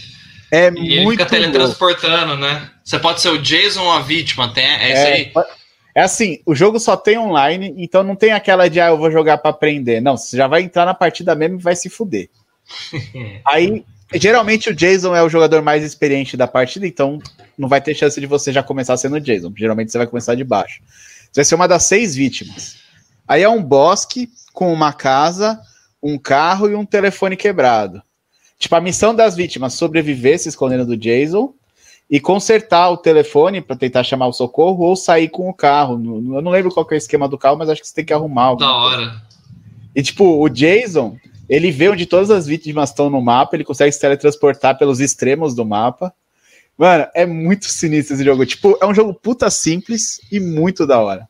Não, e para quem é fã da franquia tem tudo a ver, o cara vai delirar. Mas, é. Eu, eu, e você vai correndo no mato, assim. Puta, tipo, de noite no mato com chuva, correndo, escorregando, assim, o Jason vindo atrás de você. Puta, velho. É, esse jogo é muito louco. Esse jogo, para quem gosta, principalmente, é muito Cara, louco. isso daí dá para fazer numa live, hein? Quando eu voltar com live, eu fazia live de gameplay, né? Tipo, algum brother meu jogando e eu falando as, as merda ao vivo ali com quem tava no chat. É um bom, bom jogo para fazer isso. Ó, dá pra fazer. a gente faz a live na... jogando, você entra tu comentando. Tem canal na Twitch ou, ou, ou Mike? Então, na época eu fazia assim, eu só usava uma, uma câmera só, e, tipo, era o brother jogando atrás, a gente enquadrava a tela da TV ali, e eu ia junto trocando ideia com o cara ali. Por Twitch, se vocês for fazer isso aí, me chama, cara, ia ser engraçado. Ia ser da hora, da hora. É uma boa ideia. chamar você depois aí. Põe, põe o jogo do Jason e troca ideia de qualquer coisa. Chama a galera pra interagir, né? Quanto é, tempo a gente fica jogando aí, trocando ideia, a gente vê um horário Mas... da hora aí, a gente Massa. bater um papo, né? O que, que você ia me perguntar, Felipe? Que não seja o é, sentido é, da vida, cara. 30 dias mesmo, que como eu vou divulgar essa, esse voucher, uhum. se, se não tiver uma data final, Pode ser que surja alguém daqui a seis meses falando, pô, eu quero lá, não sei o quê. Aí você fala, pô, já não dá mais para dar o desconto, que o desconto era. Não, ia ser só para o mês de abril, mas ó, como hoje é dia 13, deixa para o dia 13 de maio, então. Data limite. Maravilha, já vou começar. Aí é o seguinte, aqui. gente, ó. Dá uma força. É, a pegada do curso, ela tem base na neurociência e, e, na linguística, né? Neurolinguística não é aquela coisa de coach quântico, reconfigurar o seu mindset, né? não. não. É você entender os processos cognitivos que acontecem quando você vai aprender o idioma. E o nosso público-alvo é adulto, então isso interfere muito na maneira da, que a gente. Às vezes eu posto umas coisas jogando War, jogando poker em inglês, aula de filosofia. Isso que a gente fez aqui, ó, é o que a gente faz em algumas aulas. A gente pega um assunto e fica fazendo isso só que em inglês. Então, por exemplo, eu fiz a aula de filosofia no sábado, era uma, uma pergunta muito simples que o cara que está aprendendo o verbo to be participa. Era What are you? Então, a pergunta é o que é você? E aí a galera começou. Aí a gente passou as três leis da lógica lá, né? Da identidade, do terceiro excluído, né? É... E ficamos conversando disso em inglês. Então o cara que estava no começo do curso ele já conseguia participar, né? E o cara que estava mais avançado achava fenomenal, né? Então a gente faz essas aulas diferentes, que é para você sentir que você não está numa escola, você está num clube de inglês. Eu pego o seu fim, que é ficar fluente, transformo ele num meio para executar alguma outra tarefa, que é o método que chama PBL, que é estudo baseado em problema ou projeto. Então, fica um negócio dinâmico que você se diverte. Por exemplo, esse jogo do Jason, já, já vou ver com, o meu coordenador lá, daria uma aula online muito da hora, cara, para fazer com os alunos. Run, run, run, porque você vai ficar treinando imperativo, ó, vai para frente, para baixo, para cima, pra, esconde aqui, esconde ali. O tanto de verbo que um aluno aprende numa aula dessa, se divertindo, cagando nas calças, e o cagar nas calças na neurolinguística é o reframe, é um microtrauma que você tem que faz você aprender. Então é, é efetivo, né? Isso é muito legal. É, se você for pegar a nossa geração, a gente aprendeu inglês no videogame. Muita coisa. Resident Evil, cara, quando chegava ali. Mario? É. Mario, Sonic, era Start Game, Options, não sei o que, é. não sei o que. Você nem sabia o... Você ia o Mega Man. E decorava os Também. É. Eu aprendi o, o guarda-roupa por causa do Resident Evil e Silent Hill, que você ficava duas horas procurando um negócio e falava um nome de um, de um cômodo ali. Aí você, caramba, que cômodo que é isso? É tipo sala de estar. Aí é. você, caramba, onde que é essa porra? Tá no guarda-roupa de não sei da onde. Aí você aprendia, né? E não, a internet não era tão boa quanto hoje, né? Aliás, dependendo da época, nem tinha direito, era de escada. Cara, Cara é, tinha aquelas revistinhas de, de. Super Game Power. É, mano, que ensinava como fazer, velho. Tinha os combos do Street Fighter, não sei hoje o que. Hoje tu abre a merda do YouTube e você acha tudo lá, velho. É muito fácil, Cara, mano. Eu lembro que eu tinha um Mega Drive que você alugava a fita e a, a, os jogos não tinham memória interna. Então toda vez que você começasse o jogo, começava da tela 1. Passou aí você comprava é, aí comprava essas revistas vinha um password de cada tela, até a última. É. Aí, tipo, ah, você tinha que lembrar. O exercício mental. Você tinha que lembrar que a última vez que você jogou, você parou na tela 8 e não conseguiu passar. Pra você ir lá, colocar o password da tela 8 e já começar direto ah. da 8. Mano, tinha que era... anotar tudo, velho. Era tenso. Eu lembro de um jogo que eu adorava de Mega Drive, que era o Earthworm Jim, lá daquele super-herói com a minhoca. Que você chuta uma vaca pra cima, seu inimigo é um frango.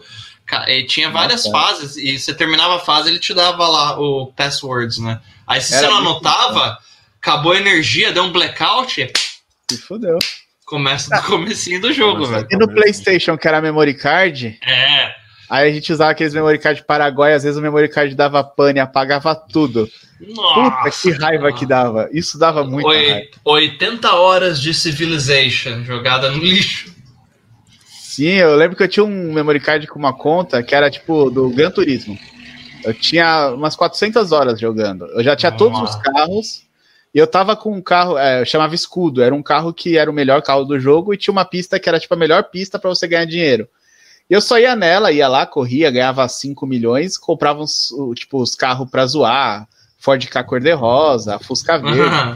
Fazendo os carros dos meus amigos pra zoar eles e tal.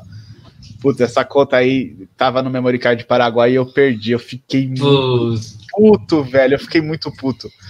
E, e, eu jogava muito bem, só que eu nunca mais joguei Gran Turismo por causa disso. Tipo, eu, eu vendia para meus amigos da escola. A, eu, eu, tinha um memory card, um outro memory card com todas as carteiras tiradas e nenhum carro, nem nada, nenhuma corrida feita, era só as carteiras. Aí eu chegava na escola com o memory card, Aí, mano, você quer só as carteiras do Gran Turismo? Tá aqui, ó. 10 contos, você leva para casa, copia e me devolve amanhã. Caralho, isso é muito gênio, Caralho. eu já era empreendedor nessa época. Cara, cara moambeiro já, velho, na época da Eu vendia, eu vendia desenho do Pokémon e do Dragon Ball, assim, na segunda, terceira série, velho. Eu vendo o pack do Gran Turismo, se você quiser. Cara, eu, eu, sempre fui empreendedor, eu sempre fui empre... tranqueira, mas empreendedor. Vendia lá o desenho, fazia lá o Pokémon. Da hora, velho. Mas essa do Memory Card era genial, porque, tipo, eu peguei o jogo que eu amava jogar Gran Turismo. Era muito. Eu adorava. Aí eu falei, ah, quer saber? Eu vou fazer um save só com as carteiras, eu não vou jogar uma corrida, não vou pegar um carro todo mundo tem problema para tirar a carteira, eu vou sair vendendo. Simples. Não, genial. Já tinha. Seria tipo hoje quando a gente vai pegar, baixar um torrent, fazer alguma coisa ali, que você quer, quer dar uma contornada no problema, já tem alguém oferecendo um negócio. É sim, sim já, já, já, você já começava o jogo podendo ir em qualquer corrida, podendo ter qualquer carro, porque no Gran Turismo tinha limitação das corridas e dos carros. Né? Então já começava genial. Tinha muita coisa, assim. Eu adorava. Hackeou, era game. Cara, eu perdi. Eu, eu tinha um. No Play 1, eu acho. Eu tinha um. Não, já era no Xbox, eu acho. Eu tinha um, um time inteiro, que eu tinha um grupo de society, né? De futebol society que eu tinha com meus amigos, né? Aí que a gente fez? A gente pegou e eu fiz cada um dos meus amigos no videogame pra gente jogar com, as características. Tipo, eu só corria e chutava. Então, tipo, eu era ruim de domínio, mas tipo, corria bastante chutava bem. E a gente fazia, fez, fez o time inteiro. O dia que eu deletei essa merda sem querer, velho, que eu limpei a memória do negócio, cara, deu uma dó que foi horas, porque assim, o cara tinha um spin aqui e eu tentava deixar parecido no jogo. É igual você fazer o, o char lá do, do videogame que você fica mais tempo fazendo. É. Imagina você fazer, sei lá, 15 maluco, tá ligado? Nossa. Aí o time tava um apelão, tinha feito uniforme, cara. Caveira FC, cara. Eu já gostava de caveira dessa época. Aí perdi, velho, também. Puta merda, cara. Acontece. Mas então, não vê, trate gente, o seu save como água. A gente não sabia nada de inglês. Né? Porque na época nem na escola tinha inglês direito, no máximo era um verbo to be, olha lá. É, sempre a mesma coisa. E, meu, tipo, esse negócio do Gran Turismo das carteiras, você tinha aqui nos detalhes lá, não sei o quê. Meu, eu tunava os carros lá, eu mexia em relação, câmbio. Como? Eu nem. Eu, eu, eu, Engine lá, Engine é o motor do carro. Como que eu soube? É. Pô, joguei tanto aquela porra que eu aprendi essa merda. Então, então, isso é sensacional. Isso é. Dependendo do jogo, eu já teve jogo, acho que foi Silent Hill quando tava jogando tudo em inglês. Tive que pegar um dicionário ali para procurar a palavra, porque não dá pra você pegar um smartphone. Muito. Porque eu tô falando, Muito. sei lá, velho, de 99, 2000 e 2000, 2001 agora. Eu não lembro quando saiu Silent Hill, mas era, o jogo era novo. Então, é assim, coisa de 20 anos atrás. E aí não tinha smartphone, tinha que procurar o um negócio lá, cara, velho. E dava medo, né? Os jogos, aí você ficava lá correndo, aparecia um bicho ali, você, caramba, o que, que eu tenho que fazer? Tipo, Pô, mexa na alavanca. Sabe, tipo, acha a alavanca. Jogou esse último Resident? Não, dos lobisomem? Então, se tem lobisomem, eu não cheguei nessa parte ainda, mas é um é um terror muito foda. Eu gosto, cara. Tipo, os anteriores, tal, eles estavam fazendo mais a parte zumbi, que é legal, mas esse agora e é um terror ação psicológico. Também, né? Era mais ação também. É, agora é um terror psicológico. Tipo, você acorda do nada numa casa no meio do mato, sem um braço, tá ligado? Nossa. E aí você começa a descobrir as Puta, é muito louco, velho. É muito louco. É que assim, eu não consigo passar, cumprir as missões nesses jogos. Eu jogo uma hora e acabou. Eu não tenho paciência de ficar o dia inteiro. Ah, tal. Ah, tá. E também não tenho habilidade mental que as pessoas que só acostumadas com esses jogos têm pra jogar, tá ligado? Mas Resumindo, que... cagão, é isso. É. Não, tipo, não é, eu não tenho medo, eu não tenho medo, mas eu não, sei lá, eu não, não sei, talvez se eu tivesse não 13 te prende, anos, não te prende assim, não, não ah, te prende a história do fica jogo. maçante. É, tipo, sei lá, na minha época eu joguei muito Dino Crisis, Dino Crisis era muito da hora, velho. Hoje eu acho que se eu pegar Dino Crisis eu não vou achar tão da hora, tá ligado? Cara, é, o único jogo que eu sou assim, cara, que eu não paro de jogar, tipo, é, é, é, o meu FIFA versão hoje. É o Skyrim, cara. Eu adoro Skyrim. Pegar o cavalo e ficar dando rolê no meio do mato no Skyrim. É terapêutico, tá ligado? Skyrim é muito. Eu já zerei duas vezes. Uma é, cara. Quatro. Skyrim e... é um jogo que se eu perder o save, eu vou falar, nossa, que problema, vou ter que começar do zero. Opa, vai ser uma experiência maravilhosa que já aconteceu comigo. Eu jogava nesse PC aqui, que é o PC de Chernobyl que eu brinco, né? Que tá tudo quebrado. Aí eu perdi, né, o Skyrim aqui, e aí eu comprei o jogo na versão lá, é, Gold Edition de Xbox. Aí eu falei, caramba, vou começar do zero, cara, fugindo de gigante ali, porque uma patada morre.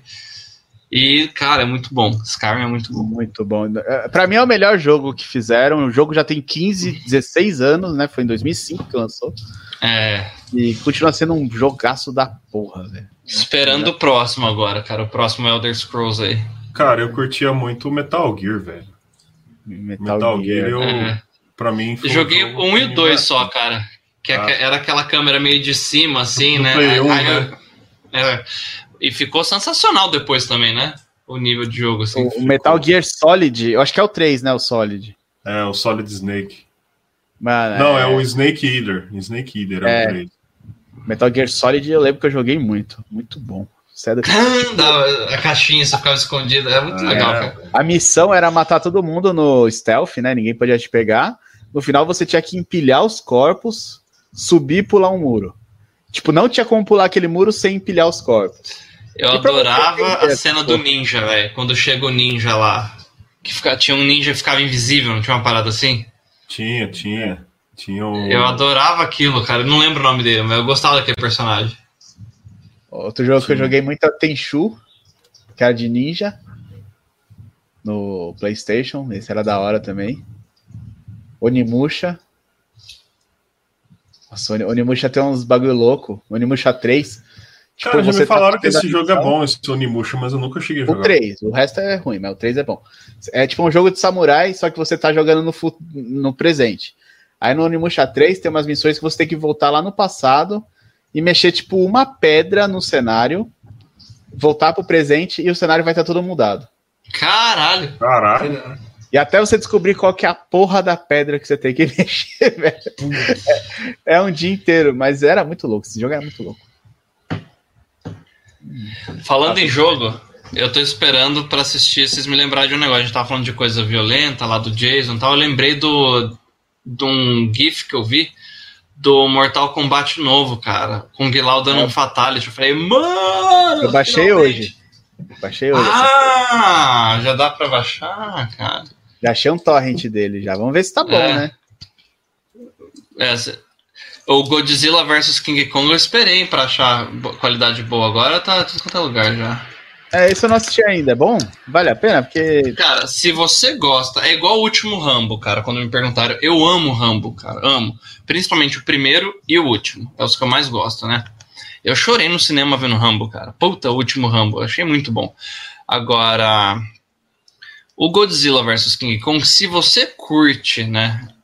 É, esse tipo de filme, né? Você gosta lá do filme do King Kong Godzilla, aí você vai adorar porque ele é feito por, pra fã mesmo. Então é muito legal. Entendeu? O que, que você quer ver no filme do Godzilla vs King Kong? Rinha de monstro. O que, que tem no filme? Rinha de monstro. Então você vai ficar encantado. Para quem não gosta desse tipo de filme, ah, eu quero ver o desenvolvimento dos personagens, blá blá blá blá blá, e você vai achar, tipo, igual assistir Transformers. Eu gosto de Transformers, tem dia que eu não quero pensar, eu quero ver rinha de robô explodindo, Michael Bay peidou, explodiu um carro. Quero ver essa porra às vezes. E tem vezes que eu quero ver um filme mais cult, então respondendo sua pergunta, gosta desse tipo de filme e vai delirar. Dentro desse tipo de filme é muito bom, velho. A hora que os bichos comem. Puta, não, não vou falar nada. Cara, eu imagino que deve ser bom, velho. Eu, eu curto. Eu curto pouco esses, esses filmes de porradaria, assim, tá ligado? Meio. É. Que não tem muita. Ah, não vamos trocar muita ideia, não. Vamos só sair no soco, tá ligado? Não, mas é. é. Tem, assim, um motivo tal, né? Mas é uma desculpa pra você ver os dois bichos saindo é, na porrada. Igual Fred vs é, Jason, Alien vs Predador. Eu gosto desses crossover. É rinha de bicho, né? É, é isso, cara. Cara, a gente tá. Velho, três, três horas, horas velho. Caralho. Três horas de live. Três horas já, mano. Rendeu, hein, gente? Rendeu. Rendeu, hein, ô, ô Mike. E tem. Eu, gost... eu, gostei, eu gostei da química, cara. Vamos tá. vamos química Ô, pessoal, tem, se vocês tiverem mais uma pergunta, manda pra gente aí que a gente vai liberar o Mike aqui também, porque não vou ficar já é quase meia-noite também. Já, né? já é quase meia-noite. Né? Amanhã não irei acordar tão cedo, cara. Então, tá cara, passa o. Passa o arroba do teu Instagram aí, pessoal. Ah, verdade, ó. O meu é Michael Fel tudo junto. Eu deixei no, no meu nick já, cara. É porque você colocou o, o bannerzinho aqui. Ah, mas, tá ali, né? mas, mas tá ali já. Ó. É, o Insta, gente, é o seguinte, ó. Eu posto de tudo lá, né? Você quer dar risada, ver merda, é Facebook Michael Fell. Eu uso mais para descontrair, né? Às vezes eu faço uns experimentos sociais lá de propósito para eu ver que assunto rende vídeo. Então, soltar um bait lá, ah, você fica querendo procurar briga? Não, eu quero ver o que, que rende conversa ali, rende assunto. Instagram é mais coisa da minha vida pessoal, às vezes eu posto umas coisas de filosofia ali também, né? E as brisas aí, do livro, né, o simplismo, essas reflexões eu deixo no canal do YouTube. Eu estou priorizando o canal no momento mais para live. Então eu vou ter uma live agora de um é, é, é um ex-beta que dá, dá é, virou meio que coach de sedução hoje. Aí eu conversei com esse cara, a gente vai fazer uma live junto. Tem uma outra live que, que tá para sair também, que é no canal desse cara, que vai ser só sobre pornografia. Ele falou, cara, eu quero fazer uma live só sobre pornografia, falando disso, o que, que acontece na cabeça do homem, de onde que vem. Tá, vamos fazer. E aí tem um vídeo que tá para sair agora que é uma amiga minha que ela é psicoterapeuta, que a gente vai falar de sedução, de coisas que os caras fazem que as mulheres acham atraente, vice-versa, de relacionamento e perfil abusivo, tá? Então, esse conteúdo eu jogo mais pro YouTube, né? E o Instagram eu uso para divulgar. Então, fica à vontade lá, tá? Se eu não te responder, é porque você colocou algum link, às vezes o YouTube tira, né? Mas eu costumo interagir bastante com a galera lá, porque eu, é o que eu falei, né? A pessoa tá me dando a coisa mais preciosa que ela tem, que é o tempo dela. É o tempo, né? É. Sigam o canal do Mike lá no. Sigam o Mike no Instagram, né? Mike Ofel. E o canal do Trouxa, que é o canal dele no YouTube. E, bom, e pra recebê-lo aqui. Agora, comentem aí, gente, ó. Quero live do Jason. Comenta aí que aí os caras fazem, é, A ideia é boa. Fazer uma... A ideia é legal, fazer... velho. Vou... Vamos levar pra frente essa ideia aí. Pô, um grande prazer em receber o Mike aqui. No, quando eu comecei Tamo meu junto. canal, ele foi um dos primeiros a abrir espaço aí pro meu canal. Serei eternamente grato. É nóis. É nóis. Mike. Cara, obrigado, Mike, pela. Eu que agradeço, velho. Vim bater o papo com a tá. gente. Primeira vez Ó, a gente troca ideia, já gostei é, bastante. É... Não, a, a, minha enrolação antes, cara, era porque eu saía às 10 da escola, né? Então ficava.